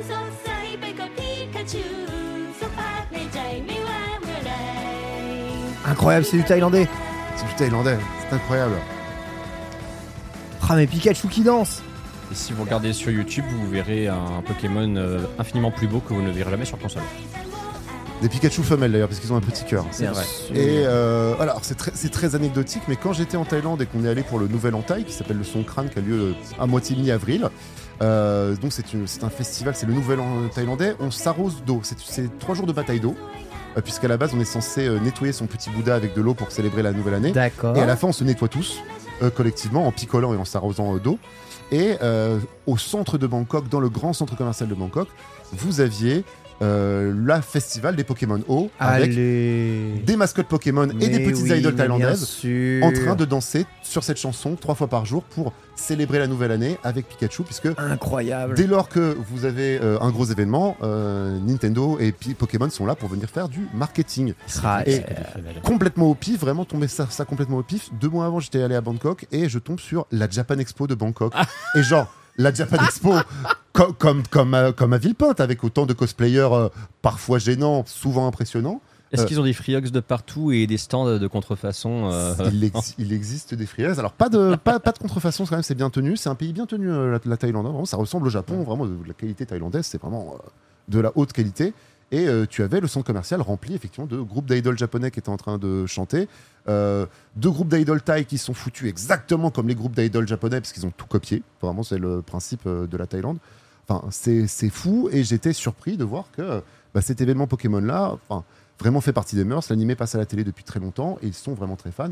Comme vous savez, Pokémon Go qui a cartonné là-bas. Pokémon, Pokémon a atteint quasiment toute l'Asie. hein. Maintenant qu'ils ont atteint la Corée, c'est c'est abusé le, le potentiel que, la marque peut, peut avoir euh, derrière. Et du coup, ça me m'inquiète un peu. J'ai l'impression que Pokémon perce plus en Asie que ne le fait Nintendo et ses licences. Oui, parce que euh, il faut cette histoire de distribution et on en parlait tout à l'heure sur le problème d'accès, euh, le problème de prix, le problème d'accès aux consoles. Elles ne sont pas vendues moins cher en dehors, hormis les quelques familles clones qui ont inondé tout le marché. Les consoles c'est cher, il faut aller dans des magasins plus ou moins d'import.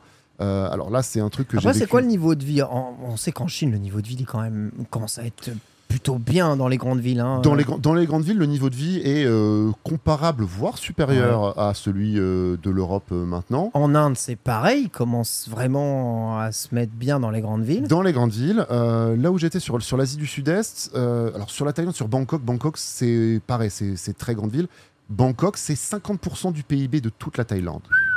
Oui, d'accord. 50% du PIB sur Ouais. une seule ville. Ouais, c'est vrai qu'il y, a- il y a une grosse différence. Faut- il y a une grosse différence entre, Entre les grandes villes et campagne. les campagnes, hein, vraiment. ouais. Et, euh, et même chose, voilà, quand j'étais en Malaisie, là, là où j'habitais à Kuala Lumpur, la capitale, euh, le, on voyait quand même le salaire minimum. Le salaire minimum pour le mec qui bosse au convenience store, ça va être 2000 ringgit, c'est-à-dire 400 euros.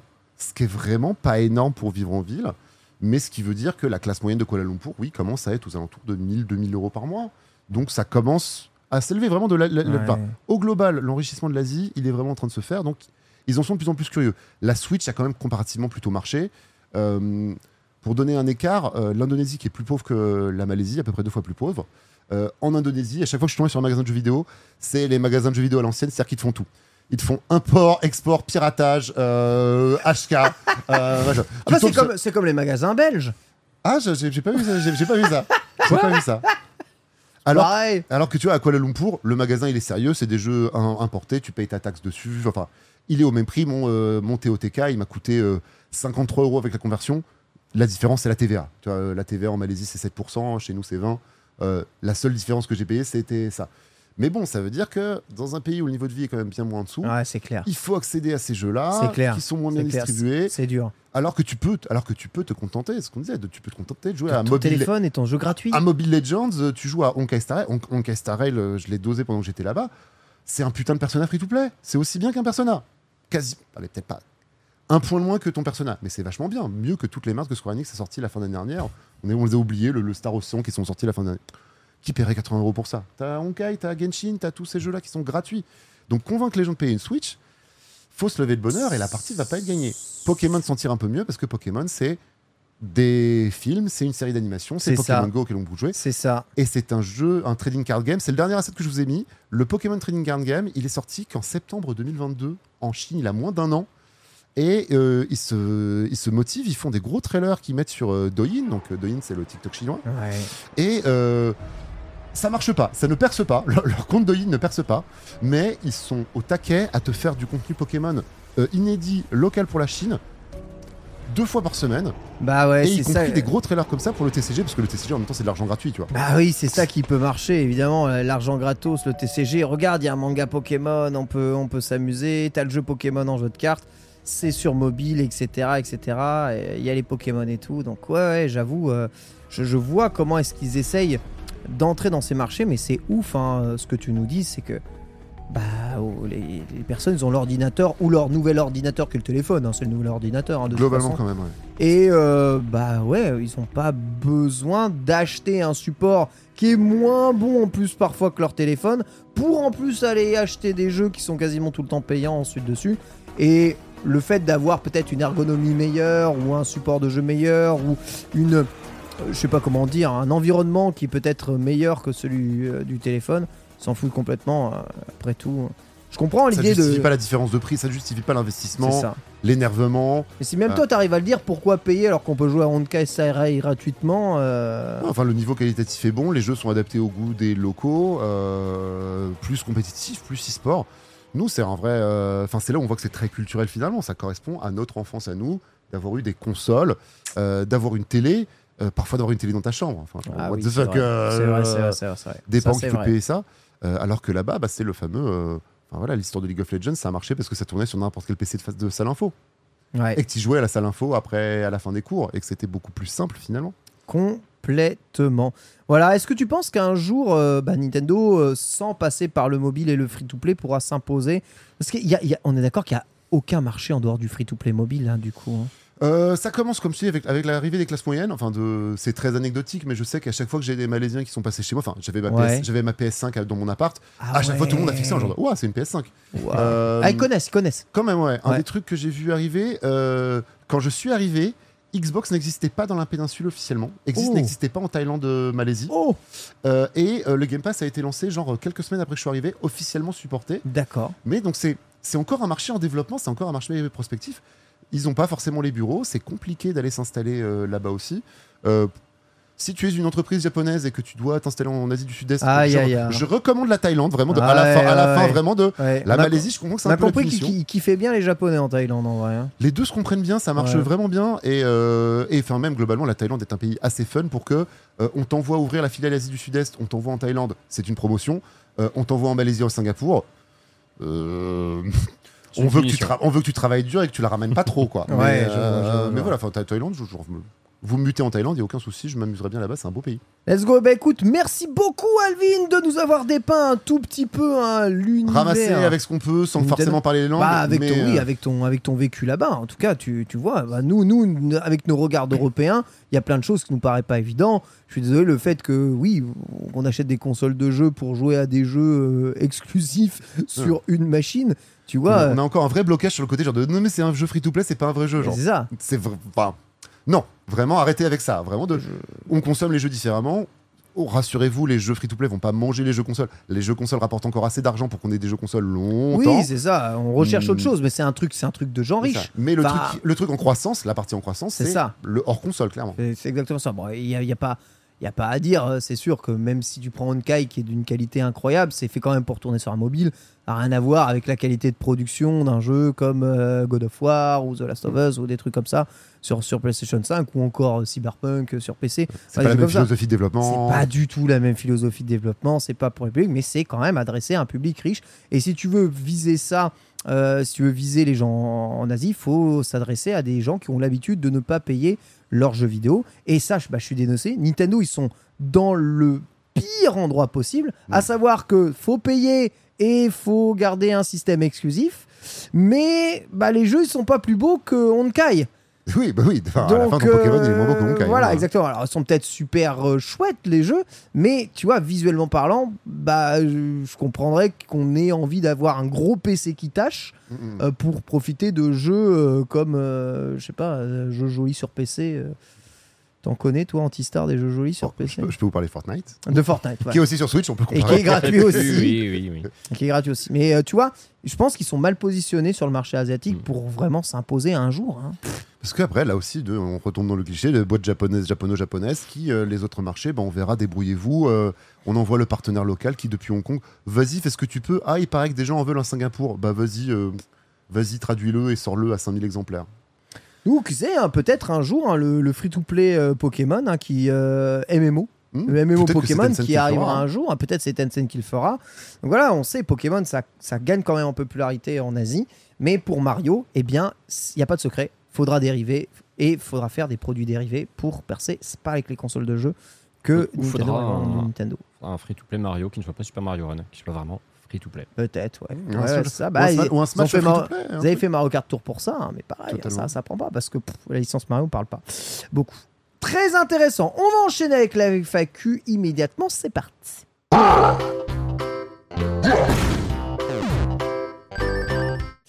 Alors, avant la FAQ, puisque c'est justement hein, une question qui est posée ici dans le chat, hein. Monsieur Chips nous demande Pokémon Unite, ça donne quoi en Asie? Point d'interrogation.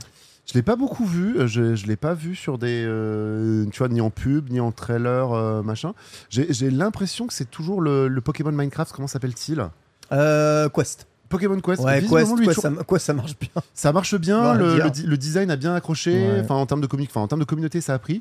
Euh, Unite, effectivement, de, ça, ça ressemble à un silence gêné de genre de Mm. oui oui des updates, oui oui euh, un Pokémon de la saison, mais c'est pas, euh, ça communique pas. hein. C'est ça communique pas trop, donc vous voyez, c'est pas non plus euh, bah, la percée extraordinaire. Par contre, Pokémon Unite Overall, c'est un jeu qui marche plutôt bien. Je peux vous l'assurer, il y a toujours énormément de monde dessus. Question de Daruxan qui nous dit On voit parfois hein, sur les consoles Nintendo des jeux surprenants. hein. On peut penser à Everybody Want to Switch qui sort bientôt ou encore au célèbre Kiki Trick. Il n'a pas été bipé, j'ai de la chance. Alors que pourtant, il l'avait soulevé dans le fin, runner. fin- fin d'émission. euh, Incroyable, incroyable. Ouais, ça fait bientôt 4 heures. hein. Dans le même genre, quel est le jeu le plus bizarre qui vous ait été donné de connaître ou de tester sur une console Nintendo, messieurs? Antistar, pour commencer, puisque je vois Je- que j'en ai as un une si idée tu précise. galères. Ah, vas-y.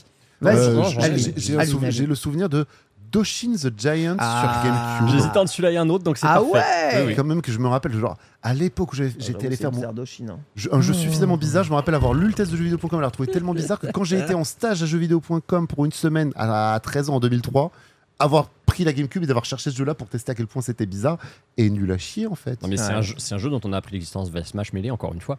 oui, euh, ça. total, totalement ce genre de ah d'accord, je vais Doshin, jouer au jeu hein. du, euh, du personnage qui qui va voir. En gros, c'est un simulateur de géant qui monte et descend le sol.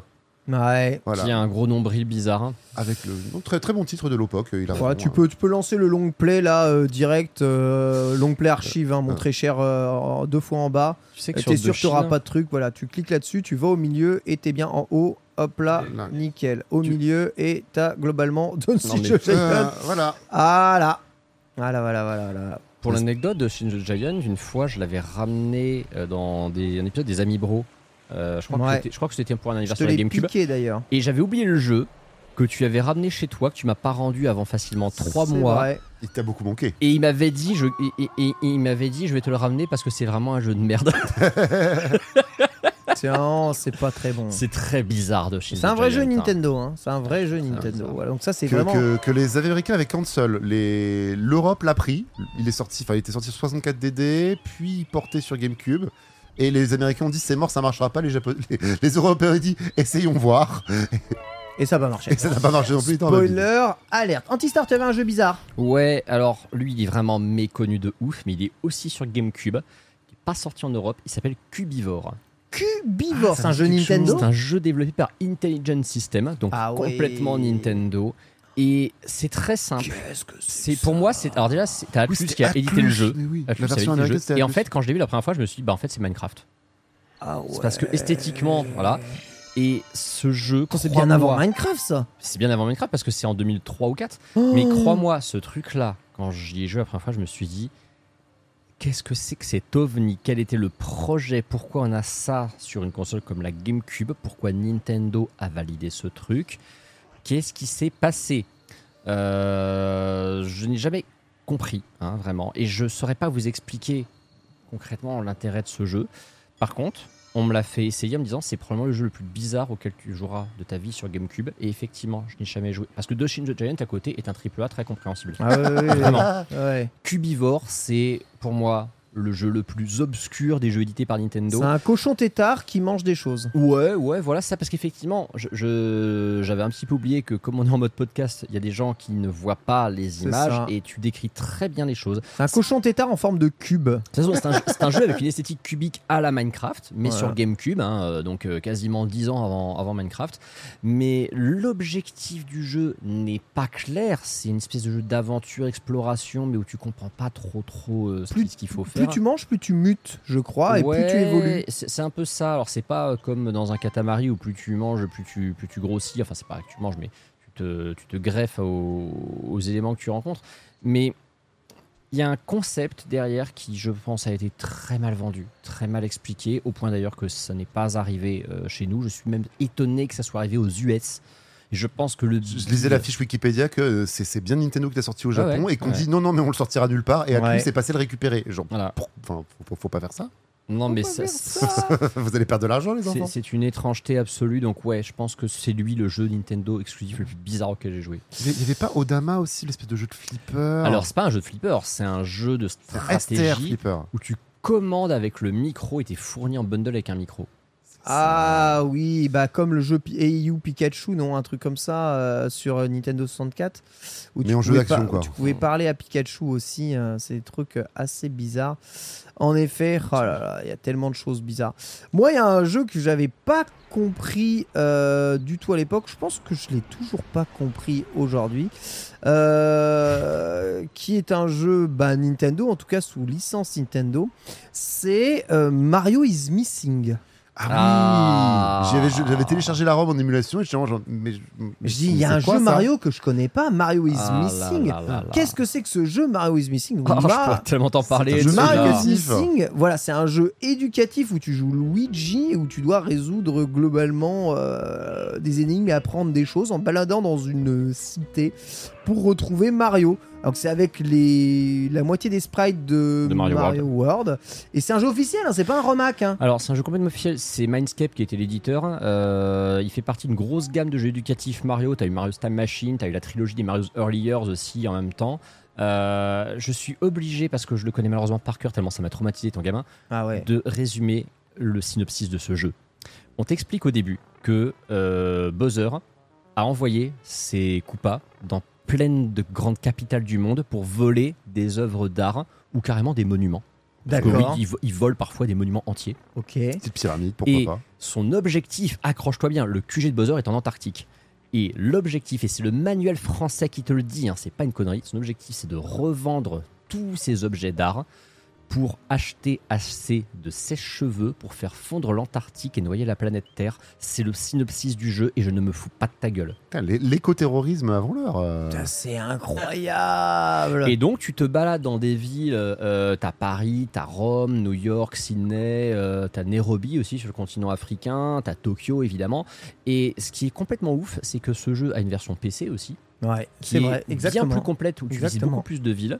Euh, c'est un jeu où tu peux pas mourir, c'est un jeu où t'apprends des trucs, où t'as Peach... Enfin, le- le- le- le- une Le meuf avec de le sprite de ouais. Peach qui est dans une espèce de- de- d'office du tourisme qui est là pour te poser des calls en plus au format QCM pour voir si tu connais bien la ville et son histoire. C'est ça. Tu peux te renseigner en parlant au PNJ dans la ville et il y, a des- il y a des aberrations de traduction. Elle te dit que César est le premier macho italien de l'histoire, par exemple. Tout à fait. que des trucs comme ça. Tout à fait. Ouais, the, the fun is missing, hein, c'est littéralement ça. bizarre. Et moi, quand j'ai joué à ça, je me suis dit, mais c'est pas marrant C'est pas Mario c'est pas marrant. Il se passe quoi? Euh, On s'amuse pas. Euh, et donc, c'est un des rares jeux où Luigi. est- euh, C'est le premier jeu où Luigi est le personnage principal, hein, d'ailleurs. hein. Euh, oui, oui. Il me oui. semble. hein. donc, voilà. Ouais. Mar- Mar- Mario is Missing. Une véritable bizarrerie. Mais j'ai appris des trucs parce que moi, ce jeu, mes parents me l'ont acheté quand j'avais 8 ans parce que c'était un jeu éducatif. Ah Donc ouais. j'ai appris des trucs sur la géographie, l'histoire du monde grâce à ce jeu. Mais quand des, même. des trucs faux comme euh, sur Non. YouTube. Non, des vrais trucs, des vrais trucs. Bah, par exemple, le, le- le- le Golden Gate de San Francisco, la première fois que j'ai entendu parler de ma vie, c'est dans Mario is Missing. Par exemple. Ah là là Ça ne veut rien dire. Voilà. Bah, parmi les jeux bizarres, c'est là. Et si vous posiez la question, eh bien, il y a quand même des WarioWare qui vont sortir encore. Donc, euh, On demande pourquoi. Mario est absent dans le jeu. Mario est prisonnier de Oui, Bowser. prisonnier. Tu dois le Il- libérer il avec Luigi. C'est ça. Il faut le libérer en apprenant des choses. C'est ça. Voilà. Et puis, il faut empêcher Bowser euh, Il faut restituer tous les trucs en fait qu'il a volés aux offices du tourisme. qui veut faire fondre l'Antarctique. quoi. Voilà. C'est incroyable. Ah non, mais le projet, le, le projet de Bowser. Avec des, sèches, avec des sèche-cheveux de toutes les centrales nucléaires qu'il va falloir. Alors qu'il suffisait d'acheter des jets Je, privés. je- je vous jure, je vous ferai, je vous ferai un- une photo de la, la notice, je la mettrai dans le Discord Nintendo parce que c'est un truc, je peux comprendre que les gens ils disent non, c'est du pipeau, c'est connerie. Je te jure que c'est ça dans la notice NES officielle. Je te crois sur parole, on apprend tous les jours dans Nintendo. Question de LuxPix qui nous dit euh, Vu que vous êtes parti sur le thème de la musique cette année, pour vous c'est quoi un bon OST Bon ou le mauvais chasseur hein. Des musiques qui accompagnent les moments épiques des cinématiques ou des moments clés de jeu ou des musiques de fond qui accompagnent sobrement, exemple Breath of the Wild ou autre chose. C'est quoi pour vous une bonne OST de, de, de jeux vidéo? Ah, moi, c'est simple, c'est si l'OST se fredonne pas, tu me, tu, me- tu me, parles même pas. Je suis plutôt de la team euh, pareil sur le fait Mhm. sur les l'ambiance sonore vraiment sur ce qui va t'accompagner vraiment Ouais. que que la musique soit bonne sur une cinématique j'ai envie de dire encore heureux enfin genre, genre, euh, c'est c'est- vous avez un boulot et là c'est facile la cinématique t'as un début un milieu une fin Enfin, c'est comme pour le cinéma le tout le challenge c'est d'arriver à faire ce qu'on disait tout à l'heure sur les musiques de Pokémon Infini qu'avec 10 notes si j'entends ces trois premières notes C'est ça. je l'aurai toute la journée le, Pokémon Center j'aurai toute la journée la musique du Pokémon Center quel que soit le jeu Pokémon d'ailleurs hein. J'aime bien, sera. bien les trucs qui s'impriment un peu dans ma tête, hein, moi Ah. aussi. hein. C'est complètement ça. ça, ça boucle un peu Antistar, tu seras plus nuancé. Ouais, moi ça mange de tout et de rien. Heu- Heureusement que j'ai jamais fait de solfège, que j'ai pas l'heure absolue parce que sinon je serais un mec insupportable dès que je parle de musique. Ouais, je pense. Au moins, je parle qu'au feeling parce que je n'ai pas de connaissances techniques, mais j'aime dans la musique. J'ai besoin, un, qui est effectivement une ambiance, un truc qui me prenne, même si la musique elle est très discrète. Du moment que je, je dit tout à l'heure par rapport à Metroid, quand elle colle en fait à la zone que je traverse, elle va me marquer, elle va m'accompagner, ça, elle va. Elle va compléter la direction artistique euh, visuelle du lieu. Pour moi, la musique fait partie de la direction artistique. Si j'ai quelque chose qui visuellement est joli mais que la musique colle pas, ça va m'en sortir, tu vois. Euh, j'aime les thèmes que je peux fredonner, comme vous, clairement. J'ai besoin de thèmes auxquels me raccrocher en, en instantanément. Le truc, il marche. Je sais que je vais m'en rappeler. J'ai besoin aussi parfois d'avoir des surprises, des, des styles musicaux qu'on s'attend pas à entendre. On avait eu une fois une question dans un précédent épisode de Nintendo où on, avait, on nous avait demandé justement si on avait été surpris de certains genres musicaux qu'on s'attendait pas à voir. Le, le thème heavy metal qu'il y a quand t'as le buzzer géant dans Buzzer's Fury, je, je l'ai pas vu venir, ce truc il venait de nulle part et j'ai surkiffé. Parce que je suis mais c'est vrai, effectivement. Vrai. Buzzer avec sa toute puissance, ses flammes, un gros thème heavy metal qui tabasse, tu te croirais limite au Hellfest, mais ouais, complètement, c'est totalement ce genre de vibe. Alors qu'à côté, les gros beats électro euh, de- de- d'une d'une Rainbow Road, c'est pareil, c'est un méga kiff aussi. C'est pas difficile, toi, comme man. C'est la, la- la musique et moi, c'est très compliqué, donc oui. Ouais, J'avoue, moi, j'aime Mais c'est important, par contre, c'est important. J'aime bien. euh, Après, c'est vrai, ça dépend vraiment des jeux. Mais tu vois, autant j'adore l'OST de Breath of the Wild, même si je peux pas la fredonner, tu vois. Mmh. mais c'est parce que le jeu ne s'arrête jamais de proposer du jeu.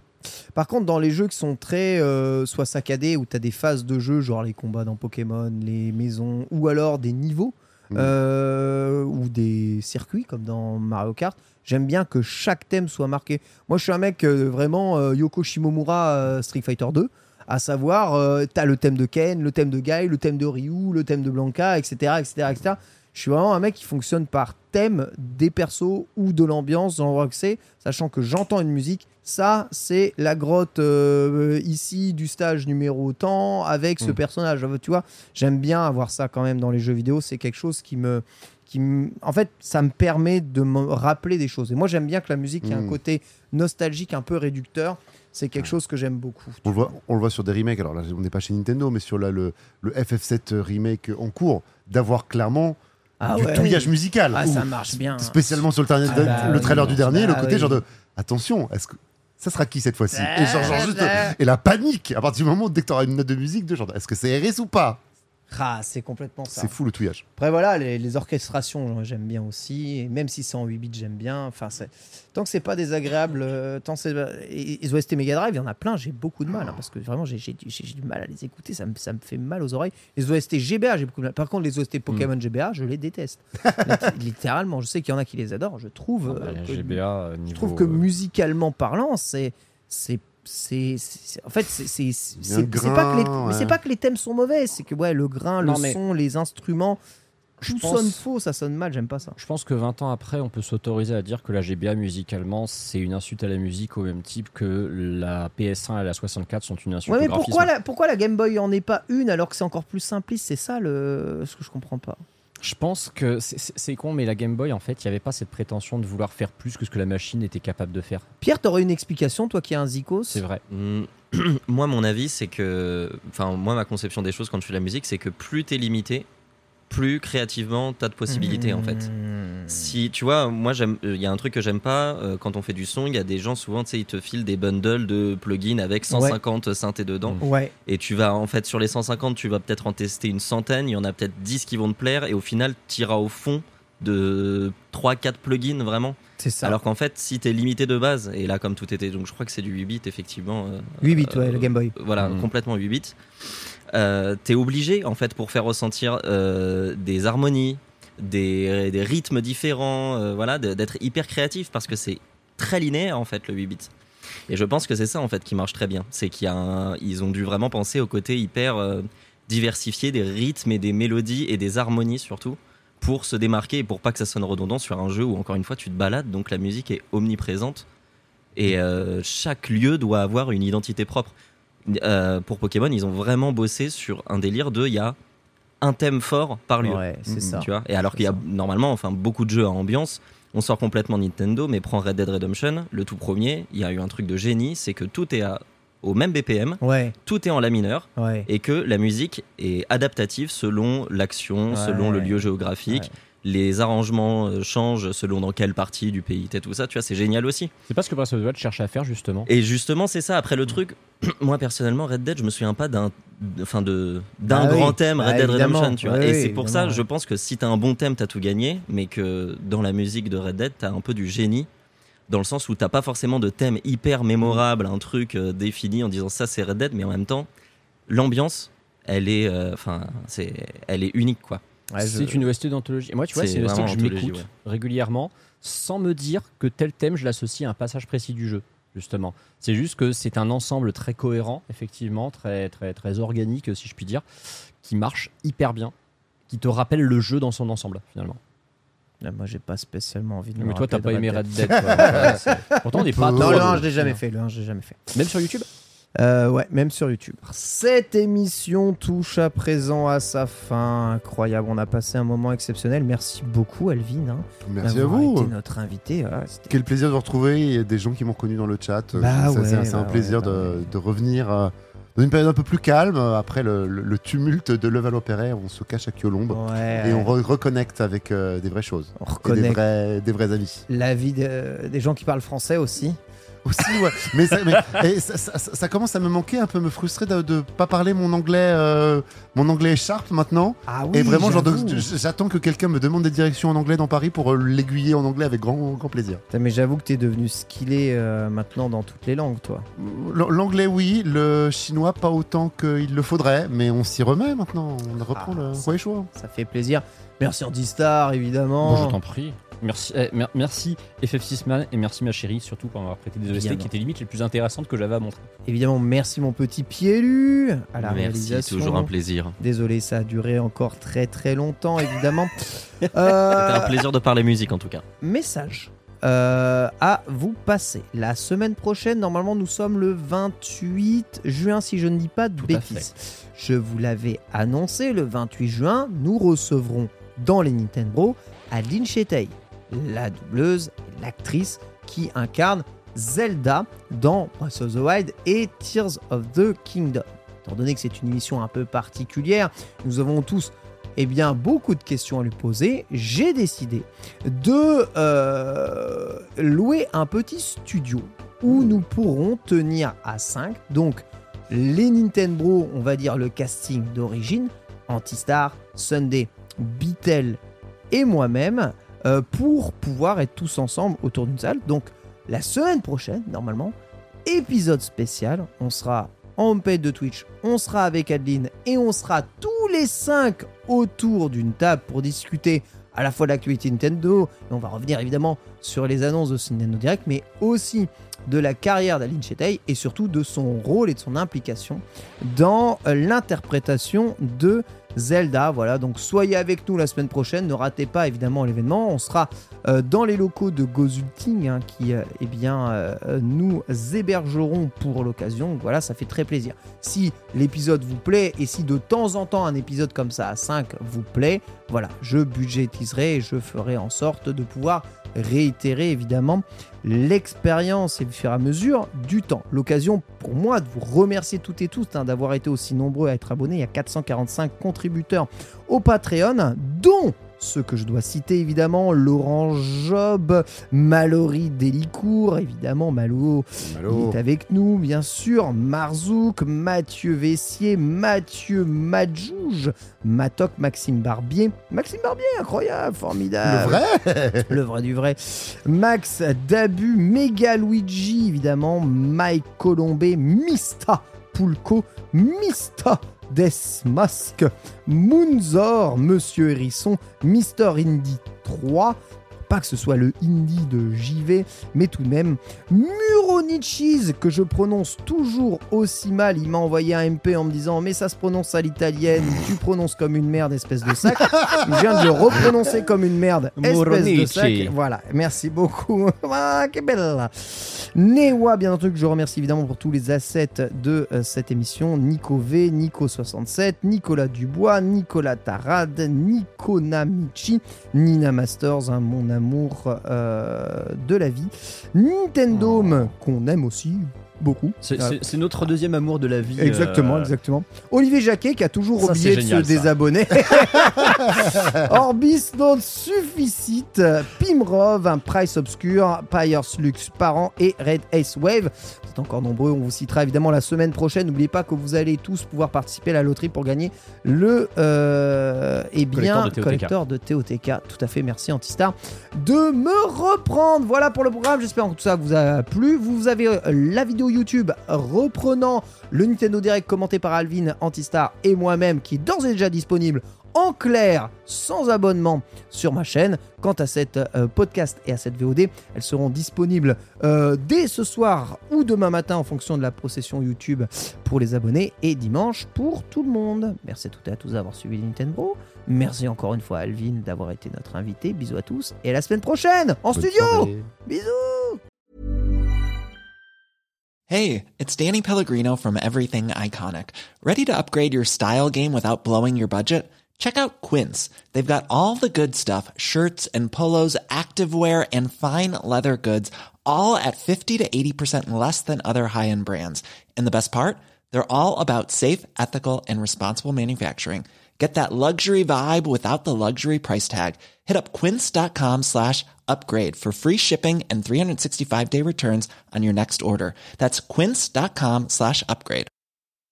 Hi, I'm Daniel, founder of Pretty Litter. Cats and cat owners deserve better than any old fashioned litter. That's why I teamed up with scientists and veterinarians to create Pretty Litter. Its innovative crystal formula has superior odor control and weighs up to 80% less than clay litter. Pretty Litter even monitors health by changing colors to help detect early signs of potential illness. It's the world's smartest kitty litter. Go to prettylitter.com and use code ACAST for 20% off your first order and a free cat toy. Terms and conditions apply. See site for details. Hey, it's Paige DeSorbo from Giggly Squad. High quality fashion without the price tag. Say hello to Quince. I'm snagging high-end essentials like cozy cashmere sweaters, sleek leather jackets, fine jewelry, and so much more. With Quince being 50 to 80% less than similar brands. And they partner with factories that prioritize safe, ethical, and responsible manufacturing. I love that. Luxury quality within reach. Go to quince.com slash style to get free shipping and 365 day returns on your next order. quince.com slash style.